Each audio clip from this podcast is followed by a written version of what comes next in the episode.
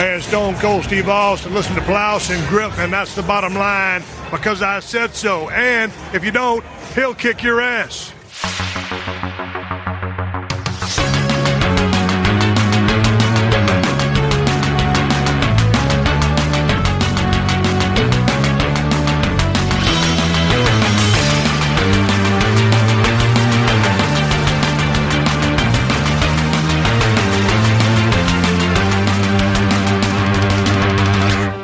Moin und hallo und herzlich willkommen zu einer weiteren wunderbaren Ausgabe des Plauschangriffes. Jetzt endlich mit dem Podcast, den wir eigentlich schon letztes Mal haben aufnehmen wollen. Und ähm, ich muss einmal testen, auch gleichzeitig bei der Begrüßung. Fabian, herzlich ja. willkommen und geht deine Stimme wieder? Ja, ist alles wieder okay jetzt. Ähm, vielen Dank, dass ihr den Podcast für mich verschoben habt. Hätte ihr natürlich nicht machen müssen. Aber umso schöner, dass wir ihn so kurzfristig jetzt auch nachholen können. Nee, das finde ich, das finde ich auch sehr gut. Gerade, das haben wir letztes Mal Simon auch ausgewählt. Ausmal, erstmal herzlich willkommen. Hallo. Vielen Dank, dass du auch wieder mitmachst und uns deine Butze vor allem zur Verfügung stellst. Ja, ihr seht das ja nicht, aber wir hängen schön in meiner Butze ab, ne? So ist das ähm, dass du auch nochmal kurzfristig dann die Zeit gefunden hast, weil du hattest auch gestern einen Mammuttag irgendwie von 10 bis 1 Uhr nachts kurz geschlafen und jetzt sind wir wieder 10 Uhr morgens am nächsten Tag. Ja, Videospiele sind mein Leben, ne? nee, es ist okay. Also es ist ja, irgendwie ist es okay. Dafür, ist gut. dafür haben wir aber auch das Thema, was wir aufgeschoben und nicht aufgehoben haben, um äh, dass wir uns jetzt kümmern können. Es passt auch ganz gut, weil äh, ich glaube, dann gestern oder vorgestern war auch der offizielle 20. Weil dann das Datum war, an dem Tomb Raider 1 in UK erschienen ist auf dem Saturn, 24, 25. oder so. Wir wollen heute über 20 Jahre Lara Croft quatschen. Auch sehr passend, vor allem, weil ich endlich mich mal über das Thema informiert habe, da wir ja den Event gemeinsam mit Square Enix äh, ausgerichtet haben. Und ähm, in der Redaktion hier, ich glaube, Tomb Raider hat jeder mal gespielt. Wir haben es ja auch gesehen bei den ganzen O-Tönen, die Leute, die dabei waren. Aber ich weiß, gerade wir drei in der Runde haben uns ja auch nochmal mit den aktuelleren beschäftigt und sind seit Anfang an bei Tomb Raider dabei gewesen. Ähm, haben wir damals für Game One fast über eine Stunde, glaube ich, allein über den Reboot gequatscht. Ja. Ja.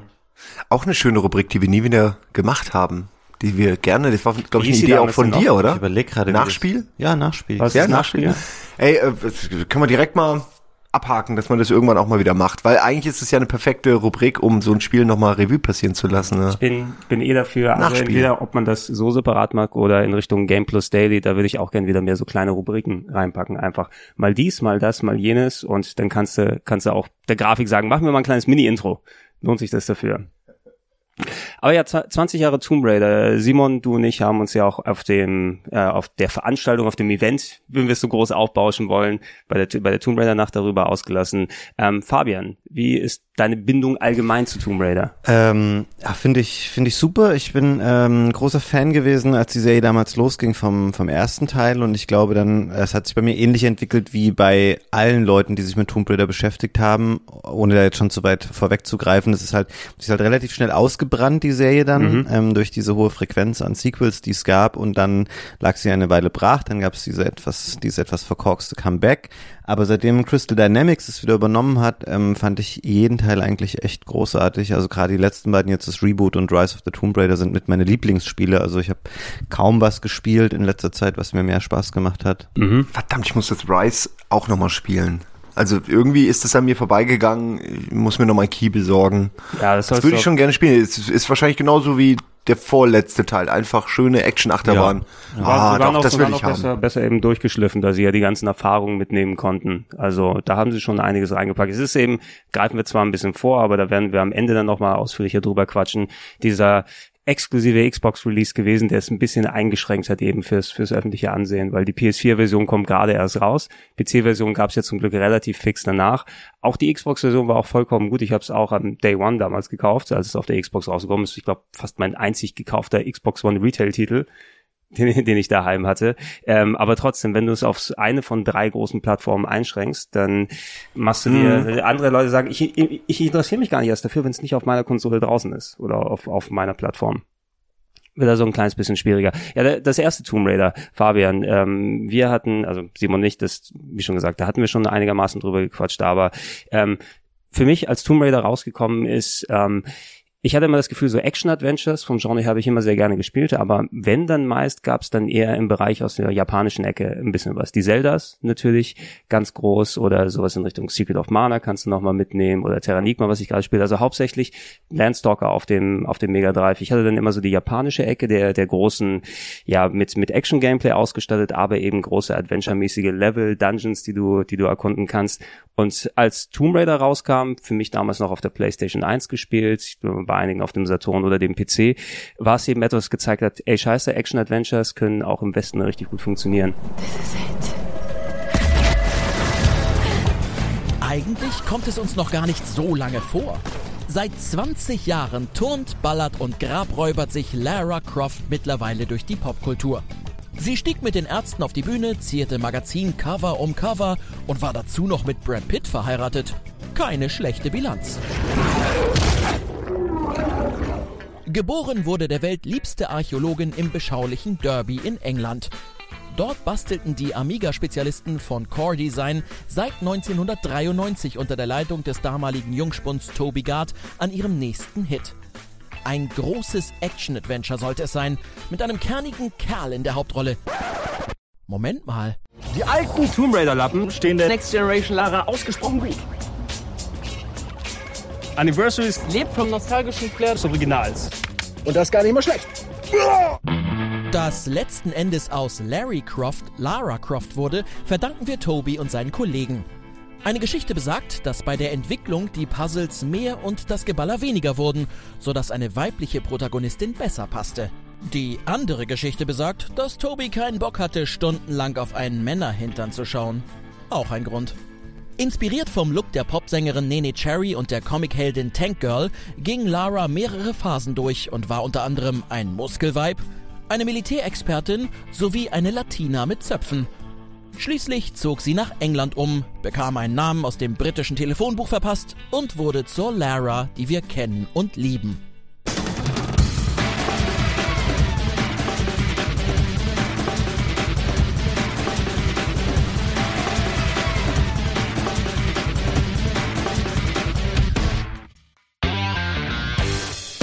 Raider machte 1996 aus Lara Croft über Nacht einen Superstar. Die kniffligen Rätsel und verschlungenen Level passten perfekt zur taffen Archäologin, welche sie mit Bravour meisterte. Sofern ein fähiger Spieler vor der Konsole saß jedenfalls.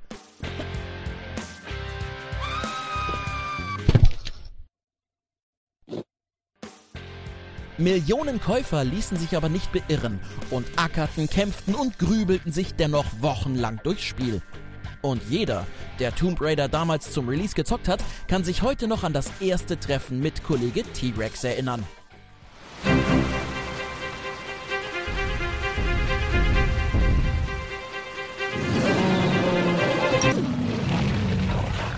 Ja, vor allen Dingen auch technisch war das, ähm, also ich fand das damals äh, grandios, wie gut das aussah. Das war so die Zeit, wo man dann, man kannte zwar, glaube ich, auch schon Mario 64, das war zu der Zeit, glaube ich, auch neu, zumindest. Boah, warte mal, lass mich, lass mich mal erinnern, oder ist es, ist es vor Mario 64 gekommen? Weiß also die, die, ja, die, also zumindest, zumindest, zumindest ähm, die, die Saturn-Version oder sowas, weil die gab es ja irgendwie drei Wochen vorher. Ähm, aber Mario 64 war zumindest parallel entwickelt worden, aber du hast schon recht, ich habe es auch erst 97 gespielt und da war Mario 64 natürlich uns präsent. Ja, es fiel auf jeden Fall so zusammen in diese ähm, Erwachenszeit der 3D-Welten, die es gab. Und ich fand bei Tomb Raider ähm, die, die Größe, wie man es damals empfunden hat und wie, wie mysteriös das war, wie bedrohlich das war, dass du mit der Frau da durch diese Natur läufst mit Wölfen und Bären und tödlichen Fallen und alles, was da drinne war, das war so eine, so eine Offenbarung zu der Zeit für mich, ähm, so ein, ja, mit so einem Schlüsselmoment, den du halt so ganz selten hast, weil es einfach so eine großartige äh, Zeit der Veränderung in der Videospielbranche ähm, damals war. Also ja, ich ähm, es war, es war so, ein, so ein bisschen der Vergleich, äh, also Resident Evil 4 ist natürlich ein komplett anderes Game, ein anderes Genre, aber das war auch so ein Spiel, was du anmachst und es geht immer weiter, immer weiter und es ist immer weiter cool. Mhm. Ne, also groß, umfangreich, das war auch vor allem sehr beeindruckend. Ne? Du spielst und hast sau viele Level, die sau riesig sind, wo du auch stundenlang drin rumlaufen kannst und es kommt immer mehr und immer aufwendigeres Zeug und nicht irgendwas, wie du heutzutage häufig machst, du packst es rein und nach zwei Nachmittagen sagst du Achievement Unlocked Platinum Trophy. Mhm, das stimmt. Ich muss auch sagen, äh, wir haben ja auf dem Event. Nennen wir es Event jetzt. Jetzt haben wir zum Event aufgebaut. Ja, wir saßen aufs Couchen und haben, naja gut, es war ein Event. Ja. Ähm, da habe ich den ersten Teil ja auch kurz mal angespielt mhm. und es ist interessant, wie die Magie sich, wie ich finde, wie so eine Mumie noch konserviert hat.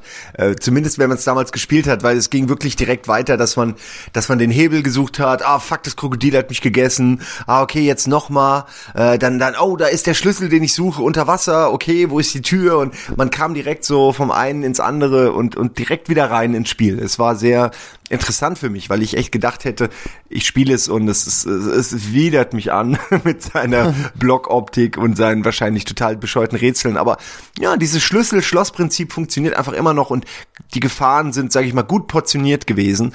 Anders, also man merkt wirklich, es ist so ein bisschen auch historisch gesehen sehr interessant. Man merkt, dass Spiele auch noch anders entwickelt wurden als heute. Also die ganze Machart einfach noch, da war das alles noch fresh. Da mhm. war ein, Re ein Schalterrätsel einfach noch mega fresh oder eine Kiste verschieben. In, in 3D vor allem. Ja, es war faszinierend, dir auch zuzuschauen, weil ich war eigentlich schon weil wir so viele Spiele behandeln mussten beim nächsten Thema. Und du hast im Hintergrund noch Tomb Raider 1 weitergespielt und warst schon drei Level weitergekommen. Naja, ich habe mich dann so durch die Level geladen. Also es ist jetzt nicht so, als ob ich die schnell mal durchgespielt hätte. Ja. Die sind ja auch echt gar nicht so, selbst wenn du weißt, was die Lösung ist, wo du hin musst, wo du was suchen musst, hängt auch immer noch viel von der Steuerung ab. Und das hat sich ja beim neuen oder bei den neuen Teilen komplett geändert. Äh, wirklich der größte Gegner war die Steuerung auch am Anfang. Ja. Versuch mal einen guten Sprung auszuführen im ersten Teil, das ist nahezu unmöglich. Also du, du gewöhnst dich tatsächlich wieder einigermaßen schnell dran. Es war ja damals Lara Croft, damit du sie durch diese 3D-Umgebung steuerst und ihr habt auch die Entwicklung angesprochen, da saß ein maximal ein Sechs-Personen-Team dahinter bei Core Design, die über anderthalb, zwei Jahre an, an, den, an dem Titel herumentwickelt haben. Ähm, ich werde hier dazwischen auch nochmal die kleinen Clips drin haben, die Ingo uns eingesprochen hat. Also wer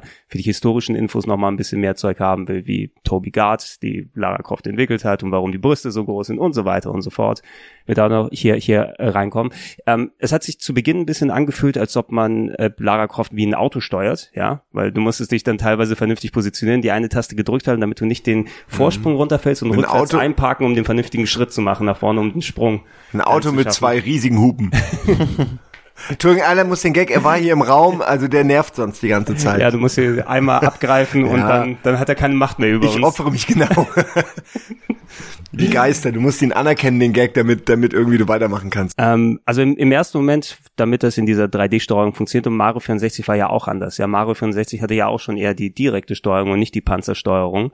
Ähm, also, dass man mit äh, links und rechts auf dem Steuerkreuz dann den Charakter dreht und mit nach vorne dann bewegen kann, so wie wir es von Resident Evil her kannten. Es funktioniert aber trotzdem einigermaßen gut bei, bei Tomb Raider und man kommt auch wieder gut rein, vor allem, weil sie dann auch daran gedacht haben, solche Geschichten wie das automatische Zielen, sobald Gegner drin sind. Na, das hat die Kämpfe auf einmal, wenn dann welche gewesen sind, die hauptsächlich im ersten Teil ja irgendwelche Tiere waren, das sind die, die Affen, die äh, Fledermäuse, die Wölfe. Ich glaube sogar nur Tiere im ersten Teil. Kann das sein? Dass es Menschen gab es, glaube ich, ein, ein oder nicht. zwei Bosse sind, glaube ich, Menschen. Ich weiß auch noch jetzt aus, wirklich auch nur, in meiner Erinnerung waren es auch nur Tiere. Als ich jetzt gespielt hatte, fiel mir auf, dass es auch diese, ja, wirklich so komische Mumien, also wie so, wie so Hunde oder Affen, nur eben mit so komischen Mumien, ähm, mumienartigen Gewächsen äh, oder, oder ja, nee, auch so Binden um ein, äh, um den Körper. Es ist schwer zu sagen, weil es ist aber irgendeine hässliche Textur, die aussieht, als könnte es sowas sein. Äh, aber auch fliegende Flatterviecher. Also ja. äh, gegen Ende wurde es tatsächlich sehr strange, ähm, was die Gegner angeht. Aber ich ja, hatte das auch mehr oder weniger vergessen. Ich glaube, es geht doch auch um irgendwas ähm, also mal, so irgendein Artefakt, was auch wieder irgendwelche irgendwelche Monster beschwört. Genau, weil wo, am Ende hast du ja auch diesen großen Bossfight, was eigentlich eine Seltenheit ist, dass du wirklich so einen klassischen Bossfight hast äh, mit dieser, was war es, so mutierte Riesen, äh, Sphinx oder irgendwie sowas komisches. Ja, ich kann mich auch nur noch an so einen großen Klumpen mit zwei langen Armen erinnern äh, aus dem Speedrun, den wir mal hatten, wo ja. jemand äh, bei uns äh, Tomb Raider 1 gespeedrunnt hat, was sehr interessant zu, anzuschauen war. Anniversary war es damals, ja. Äh, ja. Also kann ich auch sehr empfehlen. Ja, kann man sich auf jeden Fall auch gerne angucken. Das war umso beeindruckender, wenn wir bei Anniversary nochmal aussprechen, was äh, sowieso, was man da alles mit anstellen kann. Ähm, Tomb Raider 1 an sich, ich habe es gespielt auf der PlayStation 1. Das war eines der Spiele, die ich mir mit meiner PlayStation 1 damals geholt habe, ein bisschen später. Meine eigene hatte ich irgendwann so Anfang 97. Und ich weiß, das war das Spiel, das meine, meine Lernpause beim Abitur gefüllt hat, weil ähm, zumindest damals war es noch, wenn du dann äh, Abitur geschrieben hast, ja die zwei Hauptfächer, zu denen du die großen Arbeiten geschrieben hast, hast du das Nebenfach und dann gab es so knapp einen Monat Pause, bevor du das mündliche Fach gemacht hast, bei uns hier in Hamburg. Und dieser Monat Pause bestand aus Tomb Raider und aus Suikoden auf der PlayStation 1. Und ich bin dann einen Tag alibimäßig in die Bibliothek gegangen, um so zu tun, als ob ich Bücher über Erdkunde ausleihe. Es ist aber auch für mich, wenn ich so zurückdenke, klar, wir könnten ewig über Spiele auf der Playstation und alle mhm. möglichen äh, Titel, die unser, unsere Liebe für das Genre so begründet haben, aufzählen, aber für mich ist, wenn ich an PlayStation denke, zwei Sachen enorm präsent und das ist Tomb Raider und Resident Evil. Das sind mhm. die zwei für mich prägenden Serien gewesen.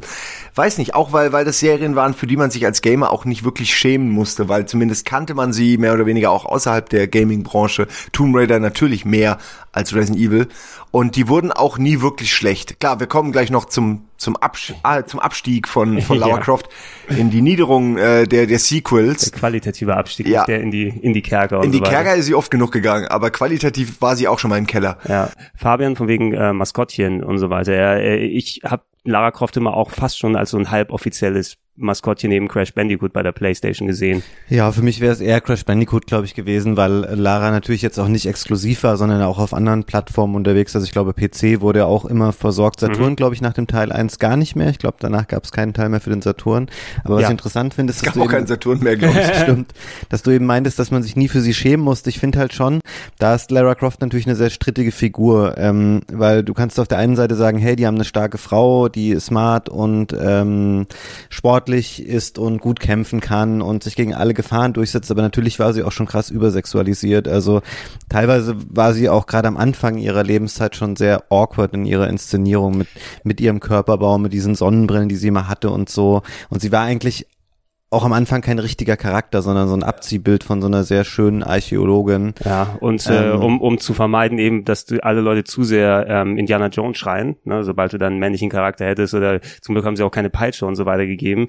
Ich denke mal, es ist wirklich ein Produkt der Zeit gewesen, weil du hast ja auch damals zu der wirklich eher Teenager oder im Teenager, in der Teenager-Mentalität behafteten Zielgruppe dann produziert und das hat Toby Gard dann auch, glaube ich, auch halboffiziell zugegeben, der wollte einfach nicht äh, über die ganze Spielzeit auf Männerhintern starren.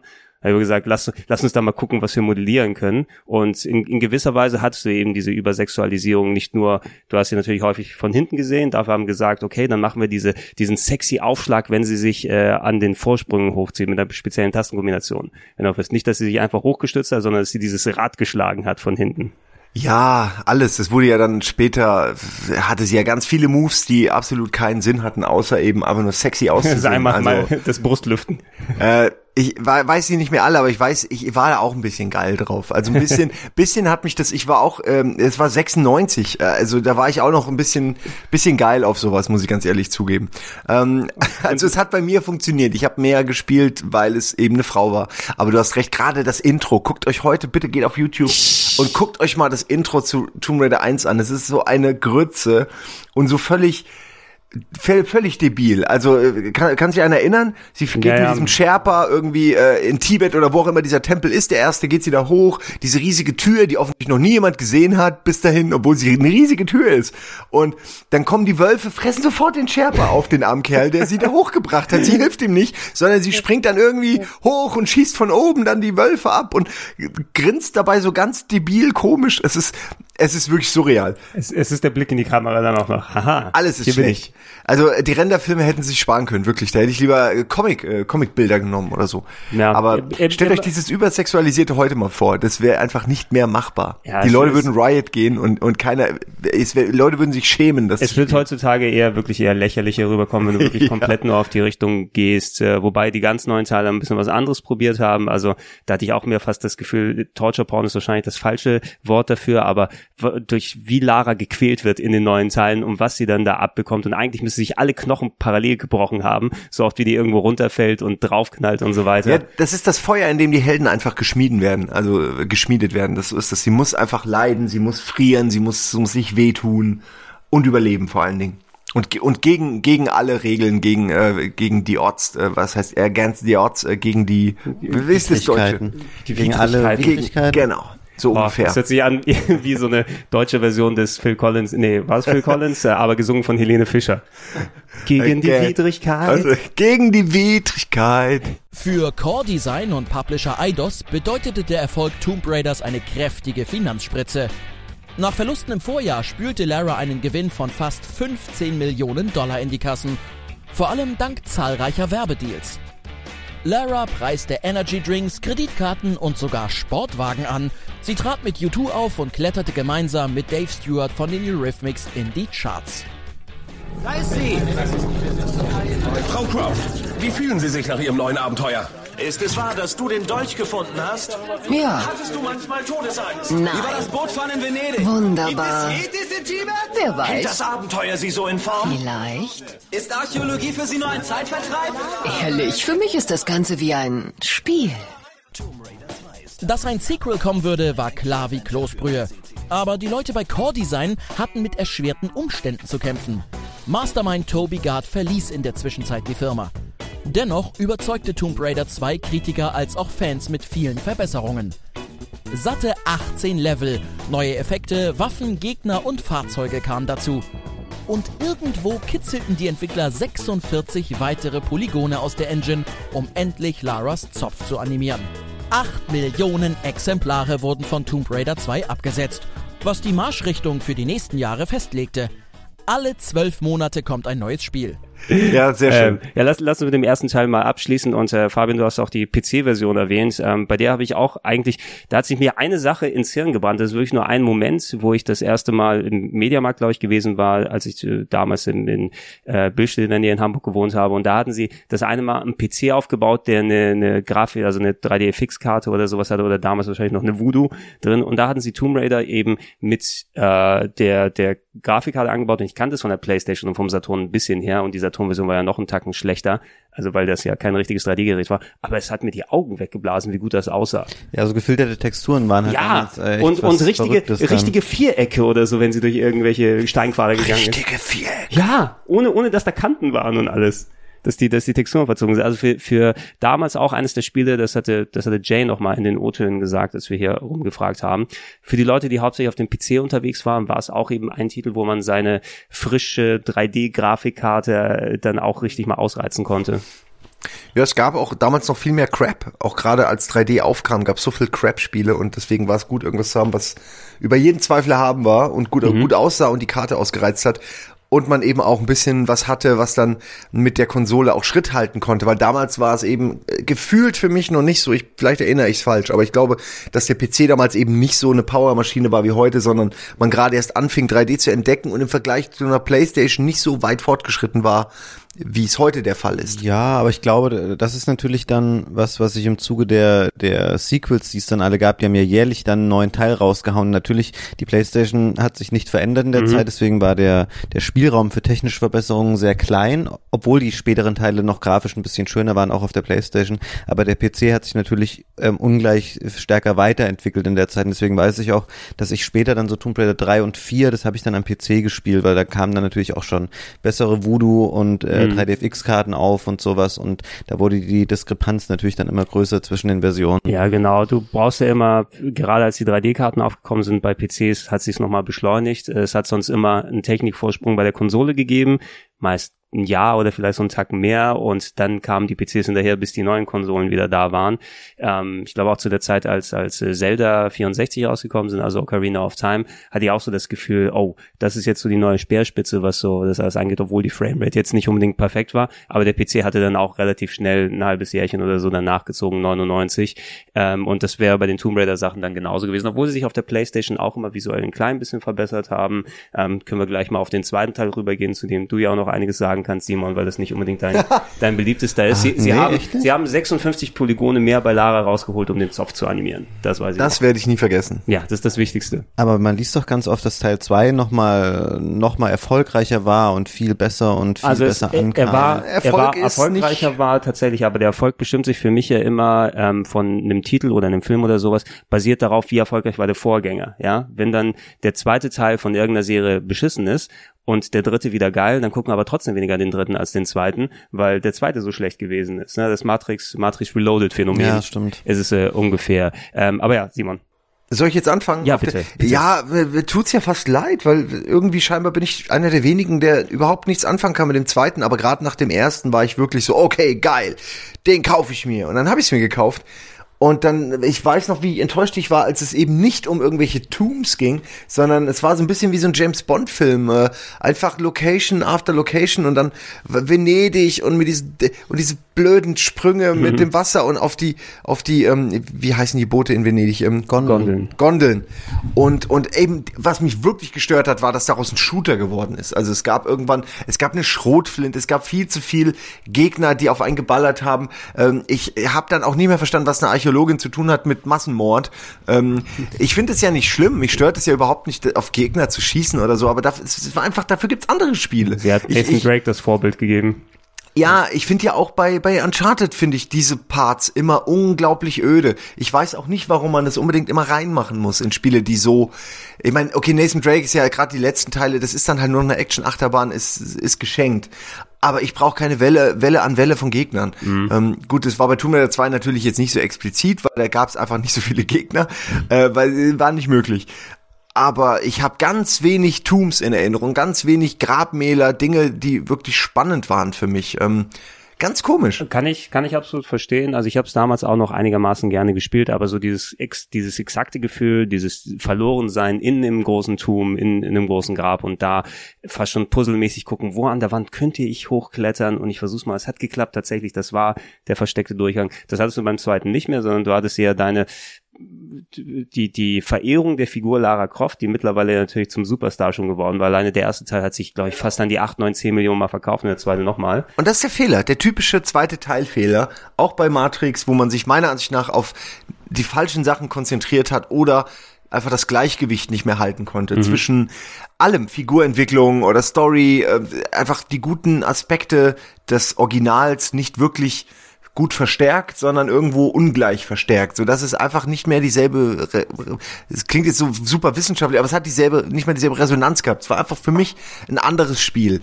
Also wäre Tomb Raider 2 zuerst rausgekommen, hätte es auf mich nahezu gar keinen mhm. Effekt gehabt und ich hätte es wahrscheinlich auch nicht gekauft. Man Allein schon, weil der erste Level mich so abgefuckt hat.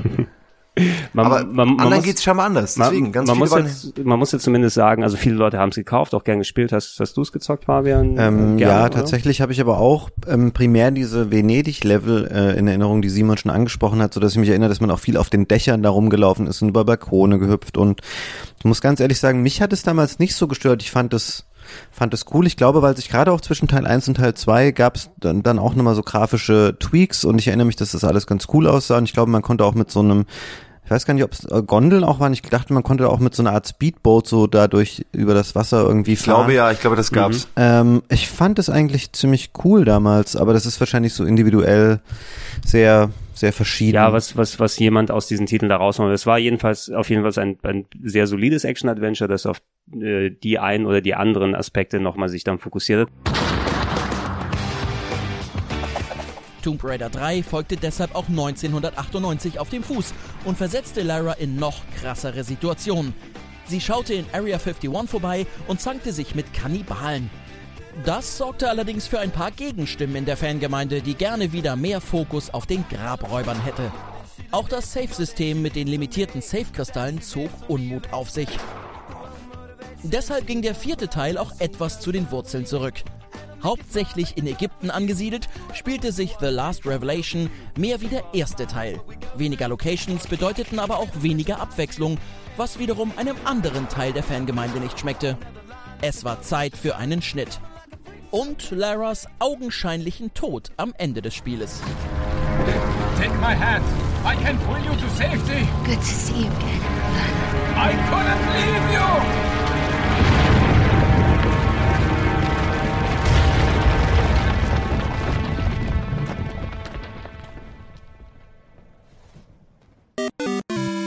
man hat zumindest gemerkt, die Teile, die danach gekommen sind, sind ja wieder mehr in Richtung des ersten gegangen, weil du einen erhöhten Anteil an, an den Kerkern hattest, dann hat es wohl auch entweder internes Feedback gegeben oder die Leute haben sich gesagt, hey, lass uns das nicht unbedingt aus dem Auge verlieren. Wobei ich sagen muss, ähm, Tomb Raider 3 ist fast schon der Titel, den ich mit am wenigsten mag insgesamt, äh, weil ich habe den damals gespielt, aber der hatte eben nochmal gefühlt für mich den Schwierigkeitsgrad unnötig nochmal hochgedreht. Da gab es so viele Passagen und viele Level, wo es einfach so, okay, noch einen Todessprung und noch irgendwas, wo ich dann darauf hoffen muss, dass ich da ankomme, plus limitiertes Speichersystem.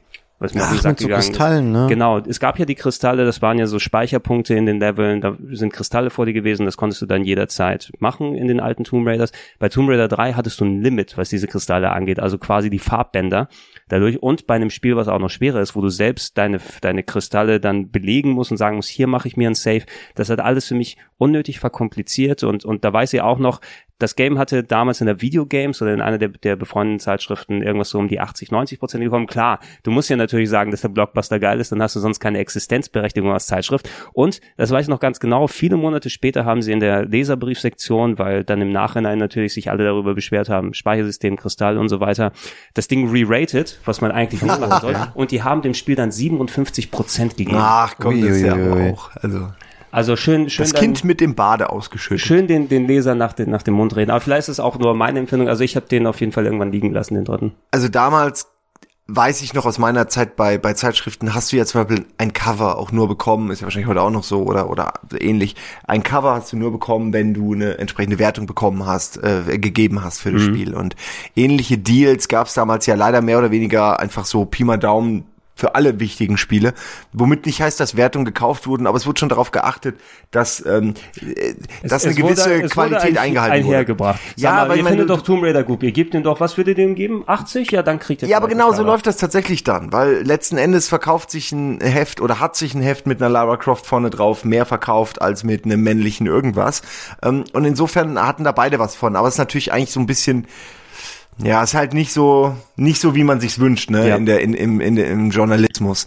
Ähm, ganz kurz, ich weiß nicht, ob es an mir liegt, aber kannst du die Heizung mal ausmachen? Mir wird echt sehr warm, ne? Sehr warm. Mhm. Ähm, es ist nämlich hier eigentlich sehr kalt in meiner Bude. Die, die, die warmen Gedanken an Lara Croft, okay. die uns in uns aufsteigen. ich war mir gerade nicht sicher, ja, ob es die Erregung ist, mit euch in einem Raum zu ja. sein. Es war bei dir noch auf dem PC dann die so zwei, drei, vier ähm, Spiele dann Fabian, ja? Ja, und ich erinnere mich auch daran, dass äh, so ein Problem entstanden ist, spätestens mit dem dritten Teil dann zwischen den Leuten, die gesagt haben, wir wollen wieder mehr zurück in diese Höhlen und dann, wenn das gemacht wurde, dann hieß es aber so, ja, wir wollen aber mehr wieder diese Evolution, die Teil 2 war, so mehr mhm. dieses, diese städtischen Szenarien oder mehr dieses, mehr Varianz. was so unserer Lebenswelt eher entspricht und nicht irgendwie so abstrakte Höhlen irgendwo am Ende der Welt. Ähm, die Zielgruppe war relativ schnell gespalten dann so und dann sind sie halt auch so ein bisschen hin und her geschlingert und ich glaube mit Teil 4, da ging es dann ja wirklich wieder zurück, das war dieses Ding, was primär wieder in Ägypten spielte, ja. das war Last Revelation hieß es, glaube ja. ich müsste dann 99 oder Weiß so gewesen gucken. sein. Ja, genau, die haben ja, also es war ein sehr schneller Turnus, 96 kam das erste Tomb Raider und die haben jedes Jahr eins rausgebracht, bis zum Jahr 2099 war Last Revelation dran, inklusive der Parts, wo du nochmal die junge Lara gespielt hast im Trainingslevel, wo mehr Story, auf mehr Story geachtet wurde und der gefiel mir tatsächlich von den damaligen Sachen, also von den ersten vier auch der war am nächsten für den ersten für mich, weil er dieses Gefühl wieder mehr eingefangen hat. Hat versucht, storymäßig aber mehr zu machen und auch irgendwie mehr Drama reinzupacken, weil es war auch der Teil, wo am Ende Lara Croft in, ich mache jetzt Anführungsstriche in die Luft, gestorben ist. Ja, geht damit zu Ende, dass Lara Croft verschüttet wird in einer in so einer der, Pyramide, ne? In der Pyramide verschüttet wird und du nicht weißt, was mit ihr passiert. Also die Person, die irgendwie 80 Prozent ihres Lebens unter, er unter der Erde verbringt, wird verschüttet. Okay, sie ist tot. Lass es einfach gar nicht mehr suchen. Sie ist garantiert tot. Ich, just saying. Es ist einfach ein bisschen, bisschen dumm. Ja, Lara Croft, man sollte erwarten, dass sie solche Tricks im Ärmel hat. Ein bisschen sowas, ich muss jetzt an die Szene denken bei der ganz alten Batman-Serie aus den 60ern. Da gab es eine Folge, irgendein Bösewicht hat Batman, Robin und Batgirl, glaube ich, ähm, wie ein Knoten mit den Armen und Beinen miteinander verbunden. Und die lagen in so einem Knäuel drauf. Und die durften sich aber, ey, wirklich, die durften sich nicht bewegen weil ansonsten hat sich der Knoten enger gezogen, die hätten sich damit umgebracht. Oh, Aber Batman wusste ganz genau, hat, Moment, lass uns nachdenken, Robin, bitte wackel mit deinem mittleren linken C. Und äh, Batgirl, bitte bewege deinen kleinen Finger rhythmisch nach oben. Und dann hat sich der Knopf, der, das Ding gelöst. Das stelle ich mir bei Lara Croft vor, wenn die verschüttet liegt. Moment, ich muss kurz hier an meinem Halfter drehen und dann den, äh, den Zopf schütteln und dann komme ich raus. Länger halte ich es nicht mehr aus, Batman. Ich habe schon Krämpfe in den Beinen, hören Sie. Gut. Gut? Grauenvolle Krämpfe? Exakt, Robin. Ähm, eine unwillkürliche Muskelkontraktion in Batgirls äh, ganzem Bein löst womöglich die Spannung in unserer unteren Lumbalregion. Heiliger Wirbelsäulenschaden? Nicht ganz, Robin. Also wenn äh, ich, äh, ich mit den Ohren wackle und du und du, du würdest vielleicht ein bisschen den äh, Mittelfinger deiner rechten Hand äh, rauf und runter bewegen, dann... Und dabei erwürgt er uns alle. Freikommen, Batgirl. Das ist die Basisformel, um sich aus einem siamesischen Knäuel zu befreien. Lass es uns versuchen. Weißt du, der Trick ist mir gerade eingefallen. Fertig, Robin? Fertig. Ich beginne jetzt mit meinen Ohren zu wackeln. Pass auf. In Ordnung, ich versuche, den Finger zu bewegen. Ich wackle. Oh, ich hab's geschafft.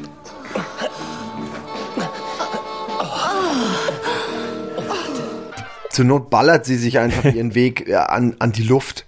Also sie hat ja unendlich viel Munition, insofern, ähm, warum nicht? Mhm.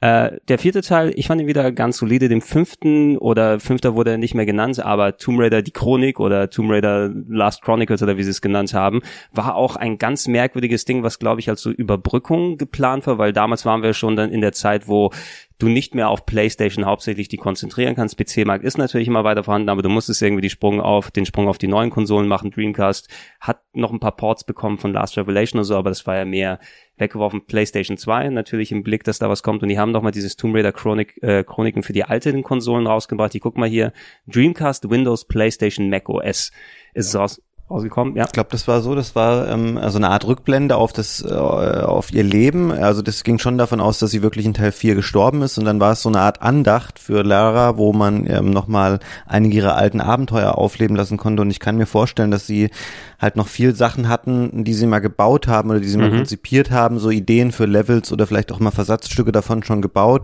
Und dann haben sie das einfach zusammengepackt und haben das alles noch irgendwie fertig gebaut, was sie in Arbeit noch hatten und haben daraus dieses äh, Chronicles gemacht, was ja schon äh, ansonsten irgendwie echt ein bisschen rausfällt durch dieses, wir gucken mal in ganz verschiedene Episoden aus ihrem Leben zurück. Das war seinerzeit recht, ähm, recht ja. seltsam. Ja, das, das wäre sowas, wenn es tatsächlich damals Episodic Gaming schon gegeben hätte. Ja, dann wären das und Shenmue wahrscheinlich die Sachen gewesen, die am ehesten funktioniert hätten, dass du alle paar Wochen mal dann eine Episode oder einen Level rausbringst, der sich ja, eine halbe oder eine Stunde spielt. Eigentlich eine gute Idee so. Das wäre auch heute noch gut, glaube ich. Also wobei jetzt ist ja mittlerweile Tomb Raider was anderes, aber so dieses, okay, hier ist jetzt Ägypten, ein Grabmal, äh, du kannst dich da zehn Stunden austoben. Hitman ist ja genau so ja, jetzt ja. eigentlich. Passt gut, ähm, finde ich. Das funktioniert bei Hitman tatsächlich wirklich ganz gut. Ja, ich also, mag man, man kann sich richtig lange auch mit einem Level beschäftigen. Das ist schön gemacht. Ja, die, die Chronik eben selbst, also ich habe ein bisschen reingeschaut, nicht alle Level wirklich gespielt. Mich hat so strukturell, weil das so ein ganz merkwürdiger Kniff war, eher so an, an Theaterstück dann erinnert, wie da ist es ja, da gibt's ja diesen, den sogenannten griechischen Chor,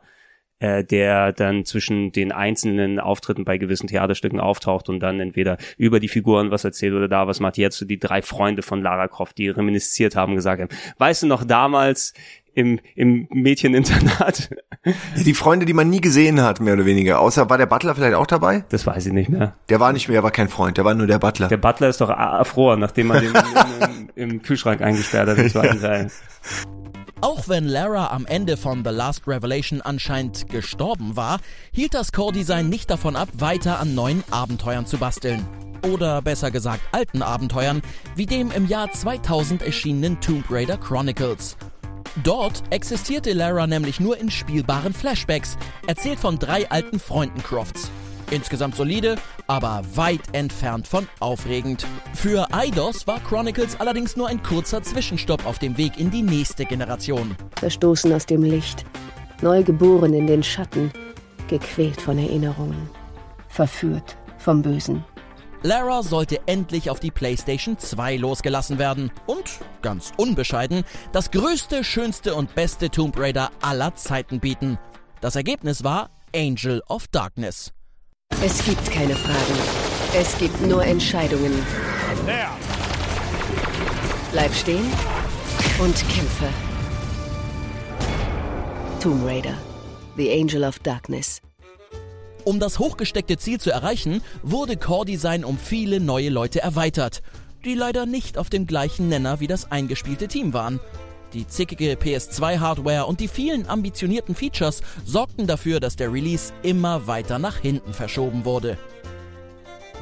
Dass Lara Croft in der Zwischenzeit im Gespräch blieb, verdankte sie vor allem Hollywood und Angelina Jolie, welche sie 2001 im ersten Tomb Raider Kinofilm verkörperte. Gerade für eine Videospielverfilmung spielte der Film beachtlich viel Geld ein und zog mit Cradle of Life zwei Jahre später eine Fortsetzung nach sich. Angel of darkness, angel of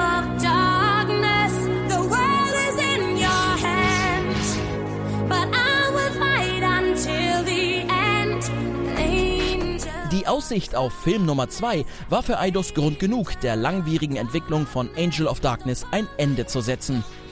Leider hatte das schwere Konsequenzen für das Spiel. Etliche Szenen mussten aus Zeitmangel geschnitten werden, die Steuerung war unfertig und viele Bugs wurden nicht mehr entfernt. Was zum Neuanfang von Tomb Raider werden sollte, wurde der vorzeitige Schlussstrich. Angel of Darkness fiel bei der Presse wie auch Fans durch. Auch der zweite Kinofilm blieb weit hinter dem Einspielergebnis von Teil 1. Lara brauchte eine Pause. So ist es gewesen. Ähm, ja, aber äh, spätestens zu der Zeit äh, war auch ähm, dann so, man hat gemerkt, die Leute bei Core Design, natürlich ist das Team gewachsen. Es waren nicht mehr die sechs Personen, die von Anfang an mitgemacht haben. Toby Gard war auch längst ausgestiegen. Ich glaube, der war beim zweiten sogar nicht mehr dabei. Ne, der hat nur den ersten gemacht und war dann, dann lange Zeit weg und dann musste der Rest des Teams das machen. Gewachsen, aber auch ausgelaugt. Ne, weil wenn du jedes Jahr so ein massives Game da drauf bauen musst, nicht nur die Spieler laugen sich langsam aus, weil ein Jahr ist natürlich einigermaßen Zeit, aber trotzdem, manchmal fühle ich mich bei manchen Franchises so, ich könnte ruhig auch gerne mal ein bisschen mehr warten, sonst, ich wäre wahrscheinlich mehr in Assassin's Creed reingekommen, wenn ich einfach nicht gefühlt irgendwo die Augen aufmache und fünf neue Assassin's Creed rausgekommen sind. Ja, kann ich dir nur zustimmen. Ich glaube, dass man in einem Jahr auch als Entwickler unglaublich frustriert wird, weil man so viele Möglichkeiten, Ideen für Verbesserungen ausprobieren. Also man kann keine Experimente mehr machen, man muss wirklich Dienst nach Vorschrift machen und den Kram zusammentackern, so dass er gerade so läuft. Und äh, man sieht ja auch, äh, wir kommen da auch noch später oder jetzt gleich zu, mhm. zu Angel of Darkness, wo dann auch neue Sachen versucht wurden, ähm, es aber einfach nie zu Ende gebracht wurde. Und da merkt man dann, dass Zeit einfach ein kostbares Gut ist in der Spieleentwicklung und eben manchmal es daran scheitert einfach nur. Ja, wobei man ja sagen muss, sie hatten ja eigentlich dann viel Zeit. Also ich meine, wir sind dann in 2000 und dann ist diese erste ähm, erste Ladung erste mit den Welle. fünf Spielen abgeschlossen. Ja, das stimmt dann eigentlich. Haben sie, sich drei Jahre Zeit genommen, haben sich, glaube ich, einfach ganz äh, oft im Verlauf der Entwicklung extrem verzettelt mit dem, was sie dann machen wollten. Und irgendwann dann gab es äh, zum Glück zur Überbrückung für das Franchise gab es den ersten Film, ich glaube 2001 und 2003 stimmt. stand der zweite Film an. Und die waren ja beide relativ erfolgreich, also zumindest der erste, der zweite war etwas schwächer.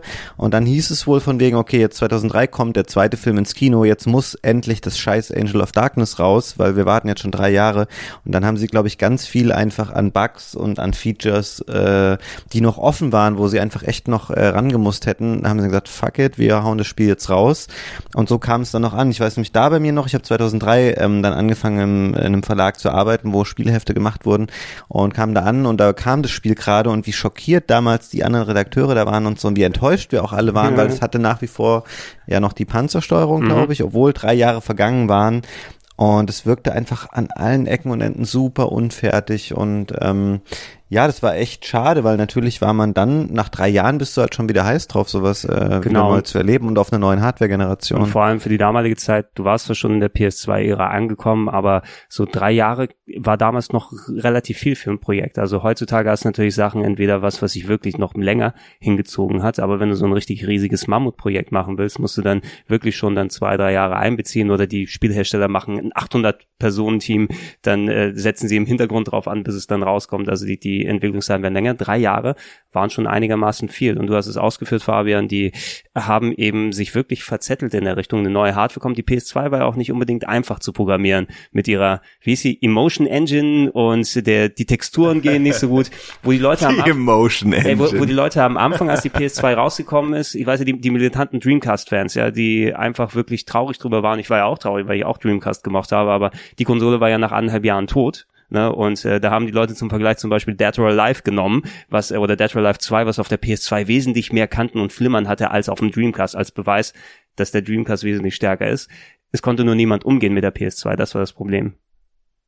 Von der Programmiererseite aus her. Ja, ähm, das hab, hat man ja auch im Vorfeld immer wieder gehört. Ich, ich selbst bin technisch nicht versiert genug, um das zu verstehen, warum es so ist. Aber ja, das stimmt tatsächlich. Die Entwicklung wurde durch die PS2 unglaublich teuer oder von, von Spielen generell. Ja, ich weiß noch, wie alle gesagt haben, wie sollen wir jemals ein Final Fantasy auf der PS2 realisieren, das weil das, das dauert ewig und kostet Millionen. Ist natürlich Quatsch gewesen. Aber ja, ich glaube, ab da hat doch dann auch Sony angefangen für die PS3 ähm, auf, auf normale, sage ich mal, Standard-Hardware-Komponenten mhm. zu setzen, ja, oder nicht? PS3 leider war noch, ähm, ja, war auch noch so ein Hardware. eigenes Ding. Es, es, war tatsächlich, nee, das haben sie leider erst mit der PS4 gemacht. Die ja, okay. PS3, die PS3 Aber da war es absehbar, finde ich. Ja, die PS3 war noch schlimmer tatsächlich als die als die PS2 äh, mit mit ihren ähm, boah mit ihren acht äh, Kernen und wie ist der Chip noch? Cell Chip der Cell-Chip, genau, diese acht Kerne, die ineinander greifen, Ken Kutaragi, der PlayStation-Designer, also PlayStation 1, tolles Gerät abgeliefert, danach, ich bin ein Hardware-Genie und ich verzettel mich in sehr proprietären Sachen, die nur die Leute programmieren können, die auf uns dann Spiele machen, also, dass du sehr schwer Sachen portieren kannst, wenn es nicht von Grund auf entwickelt wurde. Ich glaube, das war eben auch bei, bei Core Design damals, dass sie einfach inhaltlich nicht so ganz wussten, wo sie hinkommen, plus diese programmiertechnischen Probleme zusammenkommen. Und ähm, die Filme hast du angesprochen, Fabian ich fand die persönlich nicht so richtig gut. Es war mit Angelina Jolie zwar eine perfekte Lara Croft getroffen, vor allem es hatte ja auch die die deutsche Sprecherin von Angelina Jolie war ja eh sowieso der Lara, äh, also äh, hat hier auch Lara Croft die gesprochen. Sprecherin von ja. Ma Marion von Stengel, glaube ich, war der Name, die es über viele viele Jahre begleitet hat. Die Stimme kennt man auch, wenn sie mal gehört hat. Die hat auch bei Reload, glaube ich. Wollte ich gerade sagen, ja, die war genau. häufiger bei Reload. Ähm, also hat es da gepasst, aber vom Film her selber war es so, Videogame-Verfilmung mit Budget und äh, dann macht ähm, Angelina Jolie Flickflacks und äh, springt auf dieses Motorrad drauf mit dem Salto oh, ja. und alles, ja. Ja, das waren einfach, ich meine, das waren die 2000er, aber es fühlte sich an wie die 90er, weil es war total over the top. Äh, ich, ich hab's okay gefunden, ich hab's geguckt, weil man muss auch sagen, damals war, gab's noch weniger gute Games-Verfilmungen ja. als heute und man war wirklich einfach nur froh, dass dann potenter, kompetenter Star tatsächlich dahinter stand, der auch perfekt passte ja. optisch.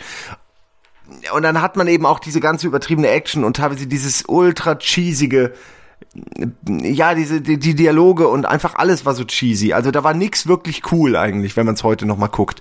Ähm, das hat man dann einfach verkraftet und damals auch nicht so gesehen. Aber es ist eigentlich heute kann man beide Teile nicht mehr gucken. Also wenn die laufen, da muss ich wegschalten. Es ist einfach cringe. So, ja, ich, ich hatte auch nur eine Szene gefunden, die ich reinschneiden kann, die Beiträge, das war, wo sie dem Hai ins Gesicht schlägt.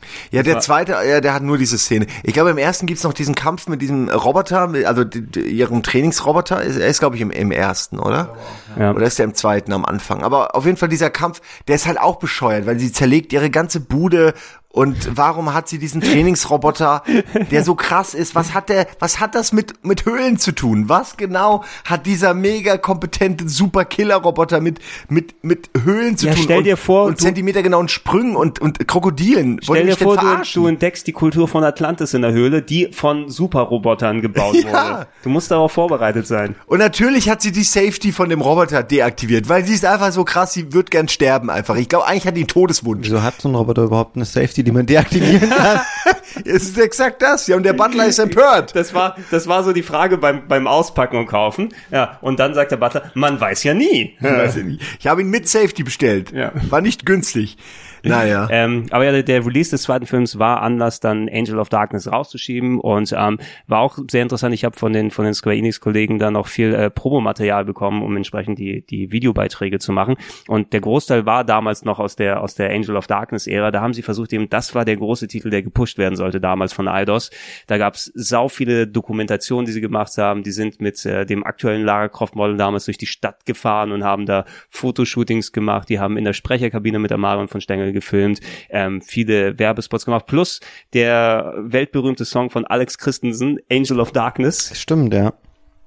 Der ja ich, ein, ja, ich, ich weiß dass ihn gibt aber ich ich habe den nie gehört glaube ich. äh, sei froh darüber wenn du den nicht gehört hast. Also er ist so so sehr er sich wie ein Song, und man muss bedenken, das war im Jahr 2003, hört sich wirklich eher an wie 1995, weil es war so Techno, Standard so wirklich alles Christensen ist ja so U96, hat ja so viel zum, zum deutschen Techno beigetragen, aber das war so ein, fast schon ein Nostalgie-Trip mit irgendeinem Beat, den er dazu gebaut hat. Und äh, eine, eine potente Sängerin singt dann darüber ganz lautstark Angel of Darkness. Das wirkt auf mich immer mehr Gesanglich als... potent, Fabian als wäre diese. Das habe ich äh, nicht angezweifelt. Okay.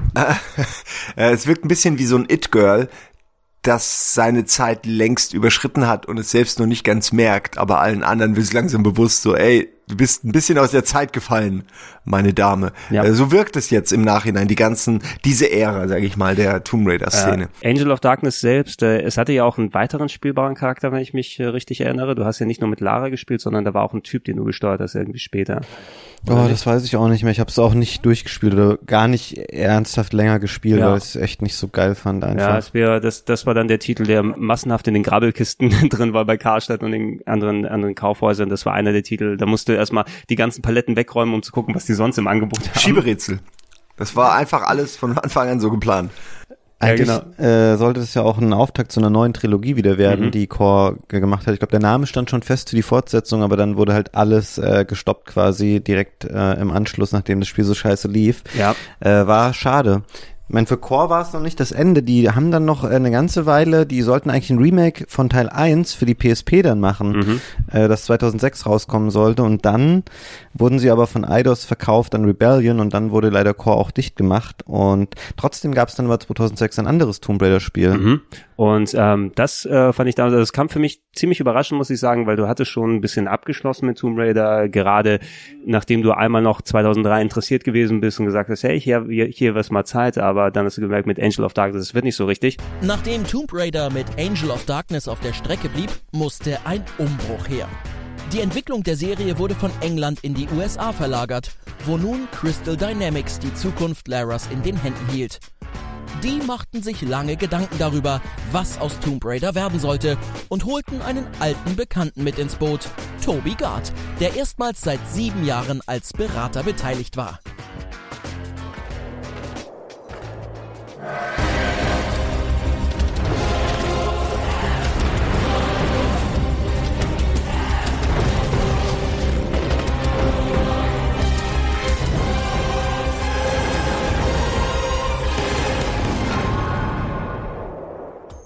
2006 war der Reboot schließlich fertig und überzeugte auf ganzer Linie. Tomb Raider Legend war all das, was Angel of Darkness sein wollte und noch vieles mehr. Eine rund erneuerte Lara Croft, tolle Grafik und modernisierte Features ließen den Hype um die Serie wieder aufkochen. Maximal der etwas größere Fokus auf Schussgefechte und der kurze Umfang stießen auf Gegenwehr. You'll be seeing more of me soon on Xbox 360 and Xbox. Der Erfolg ebnete auch den Weg für einen weiteren Meilenstein.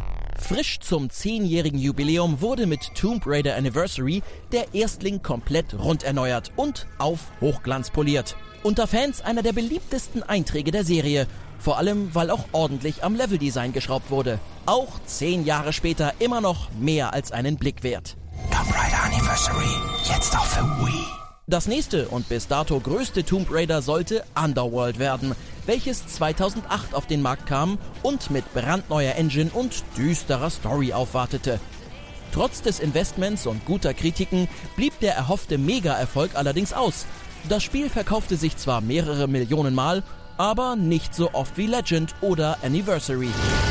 Tomb Raider Underworld. Ich weiß, damals hat ein Kumpel von mir sich einen brandneuen PC geholt und ähm, da hieß es auf einmal, hey, neues Tomb Raider kommt raus und ähm, das soll tatsächlich ziemlich gut sein. Wir haben es auf dem PC dann installiert und es war tatsächlich ziemlich, ziemlich geil, fand ich damals. Das Tomb Raider Legend, nämlich. Ähm, nicht mehr von Core Design gemacht, wie du ausgeführt hast, Fabian. Die wurden verkauft und leider später dicht gemacht. Aber ähm, Crystal Dynamics hat's übernommen. Crystal Dynamics waren mehr, was haben die gemacht? Gags? oder ja, so. Ja, und so Legacy of Kane und so Sachen, glaube ich, vorher kamen von ja, denen. Also haben die auch Legacy of Kane ist wirklich gut. Und da, auch Soul Reaver zum Beispiel, ne? Ja, das ist eine, ist eine Reihe, ähm, die, die zu Unrecht vergessen worden Leider. ist so ein bisschen, auch weil sie, wenn man sie auf Steam kauft, nicht funktioniert habe sie schon so oft versucht zu starten. Das geht übrigens geht Tomb, Tomb Raider ist da relativ ähnlich. Also die ersten vier, also ich hatte Probleme, ich habe die alle auf Steam irgendwann mal, da gab es so ein schönes, da weiß ich auch noch, ja, das haben wir gemeinsam auch. gekauft. Da ja, gab's für irgendwie 10, 20 Euro so ein Paket, wo alle Teile einfach mal drin waren. Da sagst du, okay, wo ich mal Tomb machen. Raiders. Die sind aber irgendwie so halbwegs mit DOSBox draufgepackt bei Steam und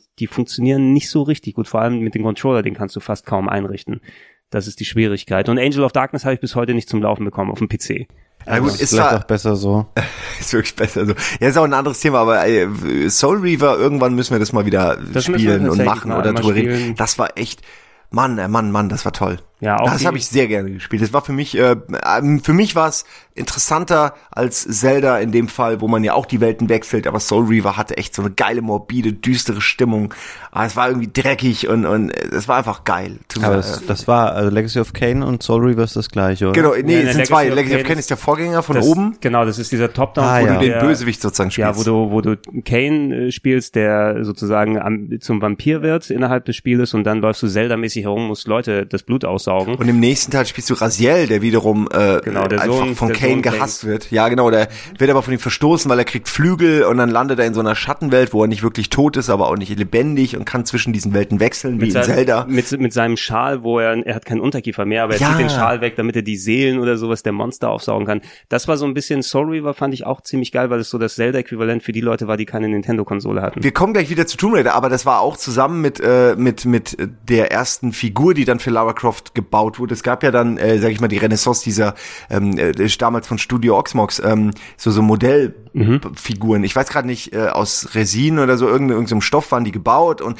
da, ich weiß noch, dass die Soul Reaver Figur war, glaube ich, die erste, die es überhaupt gab in diese mhm. Richtung. Und die sah so so unglaublich fett aus. Ähm, also wirklich wahnsinnig. Ich habe die, ich habe die heute noch in irgendeiner Kiste mit allem, ist, alles ist abgebrochen, aber ich habe sie noch, ich konnte sie einfach nicht wegwerfen. Und ähm, da fing es dann auch an, dass äh, für Lara Croft solche Figuren gemacht mhm. wurden. Und heute ist sowas ja absoluter Standard. Aber damals, es war wirklich so, damals war das das erste Spiel, was sowas hatte so eine eigene Figur, die verkauft wurde, äh, dass man überhaupt so viel Aufwand, sage ich mal, äh, künstlerischen Aufwand in, in ein Produkt gesteckt hat, war damals auf jeden Fall neu und das ging dann mit Lara Croft weiter, weil die bietet sich natürlich an und seitdem ist eigentlich ist bei jeder Special Edition kannst du irgendwie eine Replika von irgendwas mhm. dabei haben und da fing es tatsächlich an. Das ist nur so kleine Info, die, die paar Sachen, die ich weiß, die will ich dann noch loswerden. ähm, ja, fing an mit Soul Reaver. Ja, auf jeden Fall das Merchandising sollte eh immer äh, dann immer weitergetrieben werden und es hat sich da auch wirklich angeboten, da sowohl Legacy of Kane als auch Tomb Raider dann entsprechend viel Vorlage bieten, um da was für für die Fans dann zu machen. Ähm, aber so passt passt es eigentlich ganz gut zusammen, weil Crystal Dynamics waren das andere Team, wenn sie dann die die Legacy of Kane Geschichten dann und alles dann gemacht haben, auch über Eidos gepublished, ähm, weil die hatten Action Adventure auch verstanden. Ja, das erste war wirklich so ein richtig passabler, richtig oder sogar gut funktionierender Zelda-Knoten mit optionalen Story-Ausgängen thing ähm, die du, die du spielen kannst. Und auch storymäßig, da war, ähm, ich weiß noch nicht, ob es bei den ersten Teilen soweit war, aber die, die Amy Hennig heißt sie, die die äh, Uncharted Stories geschrieben hat. Ähm, die hat zumindest sehr, sehr viel für Legacy of Kane oder für die Serie allgemein gemacht. Es kann sein, dass die erst bei den PS2-Teilen später aufgetaucht ist, bei Blood Omen 2 und wie sie alle heißen. Ähm, aber zumindest sieht man da auch, dass da, äh, da auch storymäßig die richtig gut dann funktioniert haben. Als Crystal Dynamics dann Tomb Raider übernommen hat, ähm, haben sie jetzt, glaube ich, nicht so ultra viel Zeit gehabt. Also es waren zwar drei Jahre seit Angel of Darkness, bis es da rausgekommen ist. Und das war auch eine Sache, die an, an ähm, dann Tomb Raider Legend ein bisschen moniert wurde. Der Umfang war ein kleines bisschen kürzer, als wie man es ja kannte, aber dafür war alles ähm, von dem visuellen her, man hatte ein neues Lara Croft Modell, also nicht nur eine richtige neue Person, die sie darstellt, die wurden ja eh alle paar Wochen gefühlt ausgetauscht. Da hast du so eine große Liste bei Wikipedia, wer die ja gerade gespielt hat, aber auch inhaltlich, die sah anders aus, aber eben modernisiert, erfrischt und ähm, Leveldesign cool, spielerisch cool, ein bisschen mehr Shootout als sonst und ein bisschen kürzer, aber ich fand's richtig geil damals. Äh, ja, ich fand's auch gut. Also ich muss grad, musste gerade noch an die äh, unterschiedlichen Models denken. ich weiß noch, dass es am Anfang ein ein klares Model gab, so wie es auch nur ein James Bond gab. Mhm. Und dann wurde, ich, die, ich weiß nicht mehr welche, ich weiß nicht, es war glaube ich nicht Ronna Mitra, ich bin mir aber nicht sicher.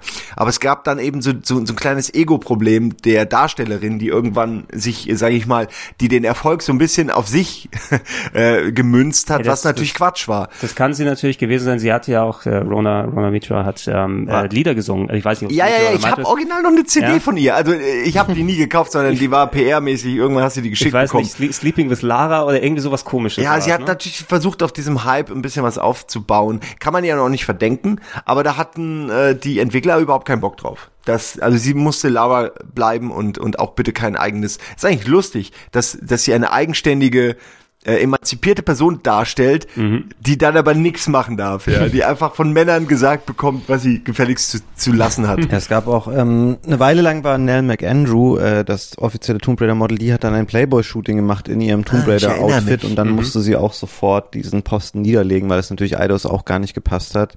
Aber auch, dass sowas musst du eigentlich, also das ist ja die beste PR, aber sowas kann, musst du doch absegnen mit Eidos eigentlich, bevor du deine Tomb Raider Hot Pants ausziehst. Naja, die hätten es natürlich nicht abgesegnet. Insofern kann ich schon verstehen, verstehen. Sie hat wahrscheinlich gut Geld dafür bekommen. Insofern. Ja. Ich glaube, es gab insgesamt, waren es so knapp zehn verschiedene Frauen, ungefähr, die gespielt ungefähr, haben. Ja. Aber ich bin mir gar nicht sicher, ob zu der Crystal Dynamics Zeit, ob das dann überhaupt noch aktuell war, weil es natürlich auch so ein blödes Relikt war. Generell ist auch super dämlich, dass du so ein offizielles Model für deine, für deine Heldin hattest, die dann immer irgendwie in sexy Posen auf irgendwelchen Events aufgelaufen mhm. ist.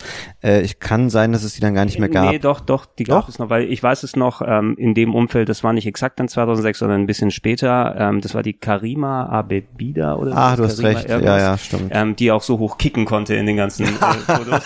wie, El, wie, El Bandi, wie El Bandi das sagen würde. Und ähm, das war zu einer der, der frühen Games, ich glaube die 2008er oder so, da ähm, haben wir Uke in ein äh, Lara Croft Kostüm gepackt und sind bei Eidos auf der Gamescom sozusagen, weil das Model da war, haben wir die, haben wir die, äh, das Model Shooting gecrashed und haben Fotos dann mit Uke und ihr gemacht. Ich habe die Bilder letzt gesehen. Die ich sind weiß ganz nicht, schlimm, diese Bilder. Die sind ganz schlimm, natürlich. Ja, vor, dem, vor dem großen My Pony Friend Schild, wo die dann gemeinsam posiert haben. Aber die war, die war auch ganz, ganz lustig und entspannt drauf. Ähm, aber trotzdem für Promotion Sachen, es gab immer regelmäßig dann eine, die es mehr oder minder aktiv gemacht hat. Und heutzutage auch durch die Voice Actress kannst du es ja auch nochmal ein bisschen äh, eine richtige Person in den Vordergrund packen. Aber du brauchst es auch nicht mehr. Wie schon gesagt, zum einen ist nicht mehr die Zeit, zum anderen ist ja Cosplay mittlerweile ein anerkanntes Genre, beziehungsweise für manche auch ein Beruf schon geworden. Also man findet immer Leute, die eine perfekte Lara Croft darstellen, besser als es äh, die eingekauften Models von damals je könnten. Ich meine, es ist auch besser als als unsere Lara Croft Drehidee damals für das Anniversary Ding, ne, wo wir uns das alle da reingequetscht haben. Das hast du jetzt gesagt. Ich habe Du durftest das Kostüm zuerst anziehen und wir alle anderen danach. Ja, das ist ja das Vorrecht des Redakteurs des Beitrags, dass er die siffigen Sachen nicht machen muss. Okay, und ihr hattet alle die, die, ihr wolltet alle, ihr hattet ja, die freie Wahl. Wir hatten die freie alle Wahl. Ja gesagt. Das ist es wie bei Pornos, ihr seid selbst schuld. Ihr hättet auch Nein sagen können. Ja, es waren aber, es war aber wirklich nur von quasi unter, unter dir direkt waren Gunnar und ich, die das Kostüm angezogen haben. und dann wurd's eklig. Und da so noch zwei Praktikanten haben sich gemeldet, weil die einfach nicht sich wehren konnten. Gesagt haben, ja gut, dann mache ich das auch mit. Wenn ich da kurz vor die Kamera darf, ja. So war das. Ich habe jetzt mal nachguckt, du hast recht, Gregor. Es gab dann wirklich Karima Adebibel war dann da das Model, aber es gab vorher ganz viele Jahre keins. Also mm, okay. es gab Jill de Jong irgendwie in 2002 für Angel of Darkness und dann lag das halt brach zusammen mit der Serie. Vorher gab es immer eins, mhm. ähm, seitdem es die Serie gab. Und dann war es halt nochmal Karima, Karima Adebibel und danach gab es noch eine Alison Carroll 2008. Das sagt mir auch was, ja. Das könnte dann zu Tomb Raider Underworld gewesen sein. Ja, ja genau. Schätze schätz ich mal, das War's, ist, das ja. ist der, ja, muss der, ja. der Part dann auch. Und heutzutage gehst du eben mehr auf die Voice Actresses oder ähm, es gibt ja auch noch das ganz neue Kinoprojekt, was irgendwie im nächsten Jahr anfangen soll. Da haben sie ja auch schon eine Lara Croft gecastet. Ja, das ist eine, ähm, ich habe den Namen irgendwo aufgeschrieben, Alicia Vikander heißt sie, die hat dieses Jahr einen Oscar bekommen für The Danish Girl als beste Nebendarstellerin. Ja, genau. Es waren unglaublich viele Frauen im Gespräch, die äh, Lara hätten spielen sollen und sie hat wohl auch Daisy Ridley ausgestochen, die ja. auch, ähm, was ich mir auch gut hätte Hätte vorstellen können, Daisy Ridley ja. hätte auch gut gepasst. Ähm, aber ja, 2018 kommt der Film und die Hauptdarstellerin ist jetzt fix und ähm, bin gespannt. Also es könnte ganz, ganz gut werden. Muss man Warum muss bedenken, nicht? aber auch als, als äh, Angelina Jolie Lara Croft gespielt hat, hatte sie auch einen Oscar gehabt für Girl Interrupted.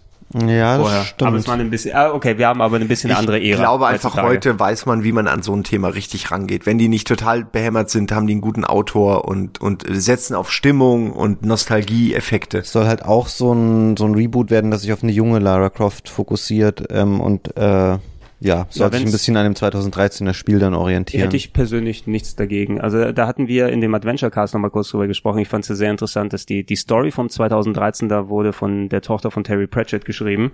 Von äh, dem neuen auch, glaube ich, von, von Rise of the Tomb Raider. Die, die alle in einem Bett rumwuseln.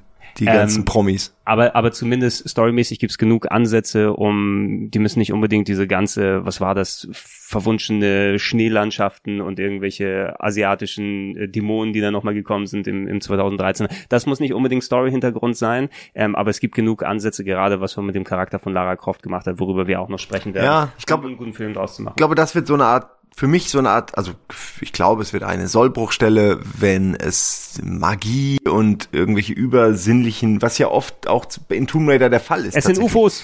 Äh, aber wenn, wenn sie, wenn sie diesen Weg gehen und das äh, zu sehr Klischee wird, zu sehr äh, so unangenehm peinlich, dann äh, könnte es auch wieder ein Misserfolg werden. Ich glaube, wenn sie einfach es, es urban halten und mhm. einfach wirklich diesen Überlebenskampf zum Thema machen, dann reicht das auch, ja. Also finde ich, zumindest für den Anfang.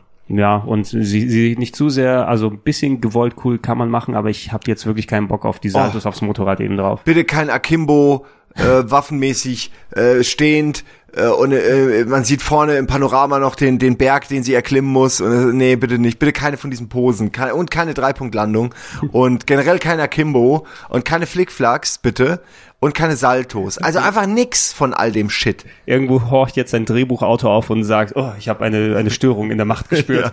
Verdammt, ich habe einen Fehler gemacht. ich habe einen Fehler gemacht. Was, was kann ich denn bloß dann damit anstellen? Also wir um, ah. hätten das, wenn Michael Bay den, den neuen äh, Tomb Raider machen würde, dann weiß ich schon ganz genau, wie es aussehen würde. Aber so, weiß man denn, wer der Regisseur wird? Da Gibt's schon einen? Ich glaube ja, aber ich habe es mir nicht aufgeschrieben. Ja, das würde mich fast noch mehr interessieren, als welche Darstellerin, obwohl das natürlich auch wichtig ist. Wobei aber. ich mir, mir da gut vorstellen kann, auch wenn es jetzt kein großer Franchise-Film ist, was Hollywood ja ganz gerne jetzt macht, die holen sich ja Nachwuchsregisseure dran, die vielleicht mal einen Independent-Film oder einen kleinen Film gestartet haben, weil die haben ja ihre Vision, die Studios, ja, und die jungen Regisseure können sich nicht wehren, also machen die einen 100, 200 Millionen Dollar Film und lassen sich schön dann immer reinreden, nee, das musst du so machen, das musst du so machen. Das heißt ja selbst bei den Star Wars und den Marvel-Filmen und allen mittlerweile so dass da viel rangeholt wird. Ja, checken wir dann nachher nochmal.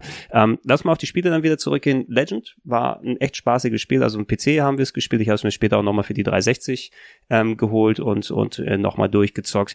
Hat den Weg geebnet, aber dafür, dass es relativ fix auch, du hast äh, Fabian das PSP äh, Remake des ersten Teils, was nie von ähm, Core Design entstanden ist, dann angesprochen. Es gab ja noch ein, mhm. ein Remake, ein Reboot. Ein, ein richtig, richtig gutes, für mich auch einer der Top-Titel der Serie war Tomb Raider Anniversary ja, damals. Habe ich viel jetzt in der Vorbereitung auch noch gelesen, dass es heute wohl noch total cool spielbar ist und auf jeden Fall so ein Klassiker innerhalb der, der Serie. Ich weiß auch, dass ich damals echt viel Spaß damit hatte. Ich glaube, das war, das war dann nur noch auf der 360-Generation, ne? Also es ähm, gab es gar nicht mehr Legend ja, gab's ja. oder war Legend auch schon nur PS3 und Xbox 360? Nee, Legend, Legend war so ein, ein Mischtitel, da hast du PS2, warte mal, Xbox 360, alte Xbox, PS2, GameCube, PlayStation Portable und Windows. Und also, Anniversary? Und Anniversary war 360, war PS3, ja. oh, auch PS2, oh, Wii, das, das war sogar der meistportierte, also PS2, Wii, PSP, Windows und OS X. Ähm, nur auf der ganz alten Xbox war es nicht mehr, aber das war, da war die Wii schon da. Das heißt, du musst auch eine Wii-Version rausbringen. War übrigens auch im Werbematerial, was ich eben für, für das, den Event bekommen habe, hat, hat man auch ein Tomb Raider-Modell gesehen, was Flickflacks macht und eine Wii-Mode in der Hand dabei hat und dann äh, so Pfeil und Bogen schießt und solche Geschichten anstellt. Also Hauptsächlich aber der Titel war mehr dafür geeicht, natürlich nicht nur, dass er auf den alten läuft. Ähm, Legend hat im PC zum Beispiel auch noch so einen Modus, wo du zwischen ähm, Alt und Next Gen umschalten kannst, ja, wo du bessere Texturen und Lichteffekte oder sowas da selbst Legend oder Anniversary? Äh, Legend hatte diesen Modus, aber Anniversary war eben dann ein Titel, der hauptsächlich mehr auf die moderneren Konsolen geeicht war, der aber eben auch noch portiert wurde für die Leute, die eine Wii haben, für die Leute, die eine PS2 oder eine PSP haben, die spielen wollen. Ähm, ich fand es sehr cool, dass man den ersten Teil genommen hat und eben nicht nur eins zu eins remaked hat, sondern eben neue Rätsel, neue Level-Designs reingebaut hat. Eine Sache, die mir missfallen, ist ein bisschen, obwohl das visuell cool aussah, einer der integralen Momente des ersten Teils war, wenn du auf den Dinosaurier, auf den T-Rex triffst. Und das war aus technischer Sicht beim allerersten Teil auf PlayStation 1 und Saturn eben so, dass du dann ja in dieser ganz dunklen Höhle warst, die auch nicht allzu viel Weitsicht hatte. Ne? Es war alles dunkel, du hast eben dieses moosbewachsene, die moosbewachsenen Steine gesehen und auf einmal steht dieser T-Rex da und das war so ein ganz merkwürdiger Moment, der auch so eine Stimmung hatte, wie kommt der denn in so eine Höhle hier rein? Ähm, sie konnten hier beim neuen Teil aber eher so eine freie Dschungellandschaft ja. Äh, daraus machen. Und das hat ein bisschen was von der Stimmung für mich weggenommen. Ich erinnere mich genau an diesen Moment und habe dann gedacht, hä, Moment, das war im Original doch ganz anders. Ich fand es natürlich trotzdem cool, ja. aber es hat natürlich auch nicht mehr den Impact gehabt, zehn Jahre später, weil du einfach schon an anderer Stelle auch mal Dinosaurier in dem Spiel gesehen hattest mittlerweile. Aber ich fand es da auch schade, dass sie das halt so raus in den Dschungel verlegt haben und er kam auch, glaube ich, aus sehr viel mehr Abstand so dann in das Bild gelaufen, als ja, es genau. auf der genau. PS1 damals war. Und ein Quicktime-Event Element wurde noch zusätzlich draufgeschraubt, weil das modern war eben damals. Äh, muss heutzutage nicht mehr sein und ist jetzt Doch, nicht ich liebe Quicktime-Events.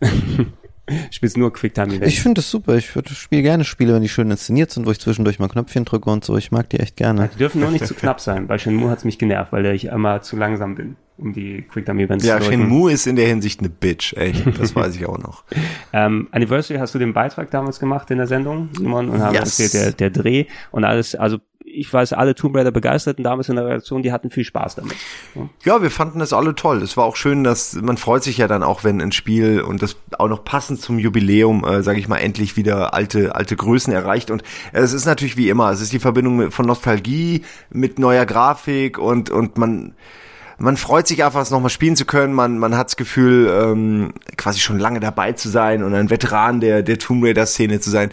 Ich weiß noch, wie viel Zeit wirklich, also jetzt Stunden, also mindestens einen ganzen Tag habe ich damit zugebracht, Lara Croft parallel ähm, auf mehreren Rechnern, äh, also auf einer auf einer Konsole und auf einem PC, glaube ich, oder so, ähm, mit Flickflack einen Wasserfall runterstürzen zu lassen und äh, sich unten dann das Genick brechen zu lassen, weil ich das parallel für so einen Bildvergleich mhm. aneinanderlegen wollte. Und ich wollte dann halt das mit einer lustigen Szene machen und nicht einfach nur irgendeine Cutscene.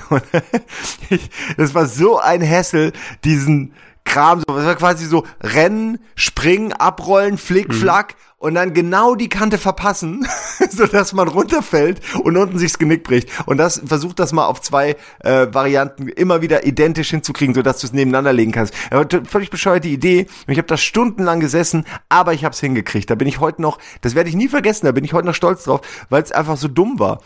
Du. Ich habe nicht einen Kommentar dazu gelesen, ich habe nie was dazu gehört. Offensichtlich ist es keinem aufgefallen. Du hast die meiste Zeit darin investiert. Aber es war schön, ich hatte echt Spaß. Also ich, ich weiß, hast du nicht für ganz früh irgendwie, ich weiß nicht, ob es der Pilot oder so um die Ecke gewesen, du hast doch irgendwie so einen Dreher bei dem alten Lara Croft Models in verschiedenen Spielen, damit die vorne auf die auf die Brüste geschwenkt sind, damit du zeigen kannst, wie sie sich verändert haben. Ja, genau. Da das auch irgendwie lange wollte Zeit ich so morphen, genau, da habe ich auch lange gebraucht, weil die Kamera auch teilweise so schlecht war in den alten Teilen, dass du eher so ein Zuckeln hattest als als ein ein, ein schönen äh, Dreher. Und was mir aufgefallen ist, dass man, das finde ich sehr bemerkenswert eigentlich, dass man ab war es bei Legend schon oder bei Tomb Raider Anniversary, man konnte nicht mehr so gut auf die Brüste und den Arsch zoomen. Mhm. Also früher war es so, dass man den Kram wirklich ins Gesicht gedrückt bekommen hat, egal was, ob man wollte oder nicht.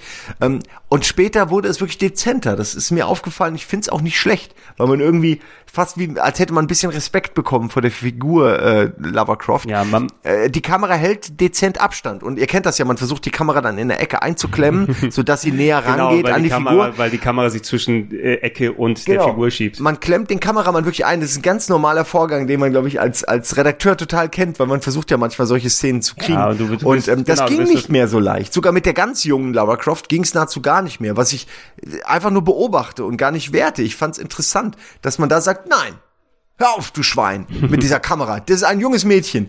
Ähm, das ist schon irgendwie faszinierend. Ja, ich, ich will jetzt nicht sagen, dass sie ihr eine große Brustreduktion oder sowas gegeben haben. Zumindest, die war ja immer noch dann gut Das haben sie später ja gemacht. Dann, haben, aber sie, haben sie später dann ein bisschen, ein bisschen realistischer dann äh, modelliert und designt. Zumindest äh, haben sie sie aber immer noch vernünftig designt, dass es nicht das Gefühl hast, dass du da mit zwei Ballons und äh, einer Figur, die dran hängt, durch die Gegend läufst, sondern es war dann immer noch eine Frau die du, die du spielen kannst. Ich weiß auch noch, irgendwas hatte ich auch zur, äh, zur äh, Game One Anfangszeit mit Tomb Raider eingespielt, ob es jetzt für den Beitrag für dich gewesen ist oder nicht. Da so eine Todesmontage, ähm, wo ich Lara Croft irgendwie verschiedene Ecken hab runterfallen lassen. Und ich weiß noch, ich habe sie zu ähm, zu Offspring geschnitten, zu Come Out and Play, ne, so weil da das Riff dann da ganz gut dazu gepasst hat. Und dass wir irgendwie mit Eidos Ärger bekommen haben, mhm. ja, weil die, die dann nochmal bei uns bei uns angerufen haben und dann gesagt haben, oh, wie, wie könnt ihr die denn dann umbringen oder sowas? Ja, Finde ich faszinierend, dass man da so wenig weiß ich nicht, Ironie oder Eigen, also einfach Humor haben kann für sein, für, es ist doch klar, dass man das macht. Also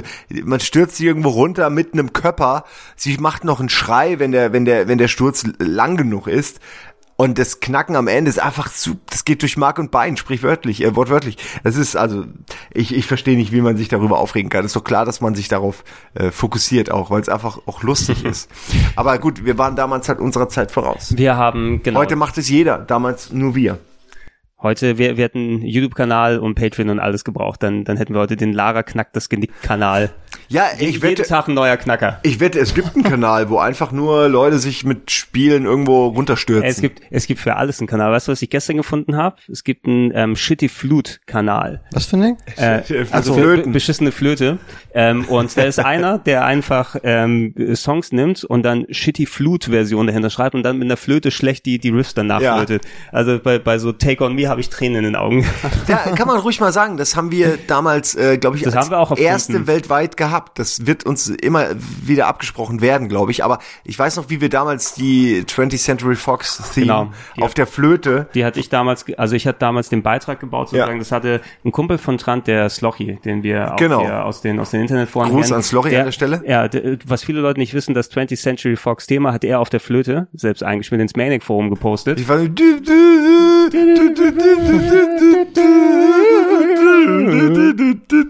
und dann wird so Genau. Äh, es wurde so schlimm am Ende. Trant, Trant hat uns das dann damals doch tausendfach gezeigt und äh, ich, ich hatte damals vorbereitet, das war eine der Game One Best-of-Sendungen, die ich dann meist am Ende des Jahres dann produziert habe.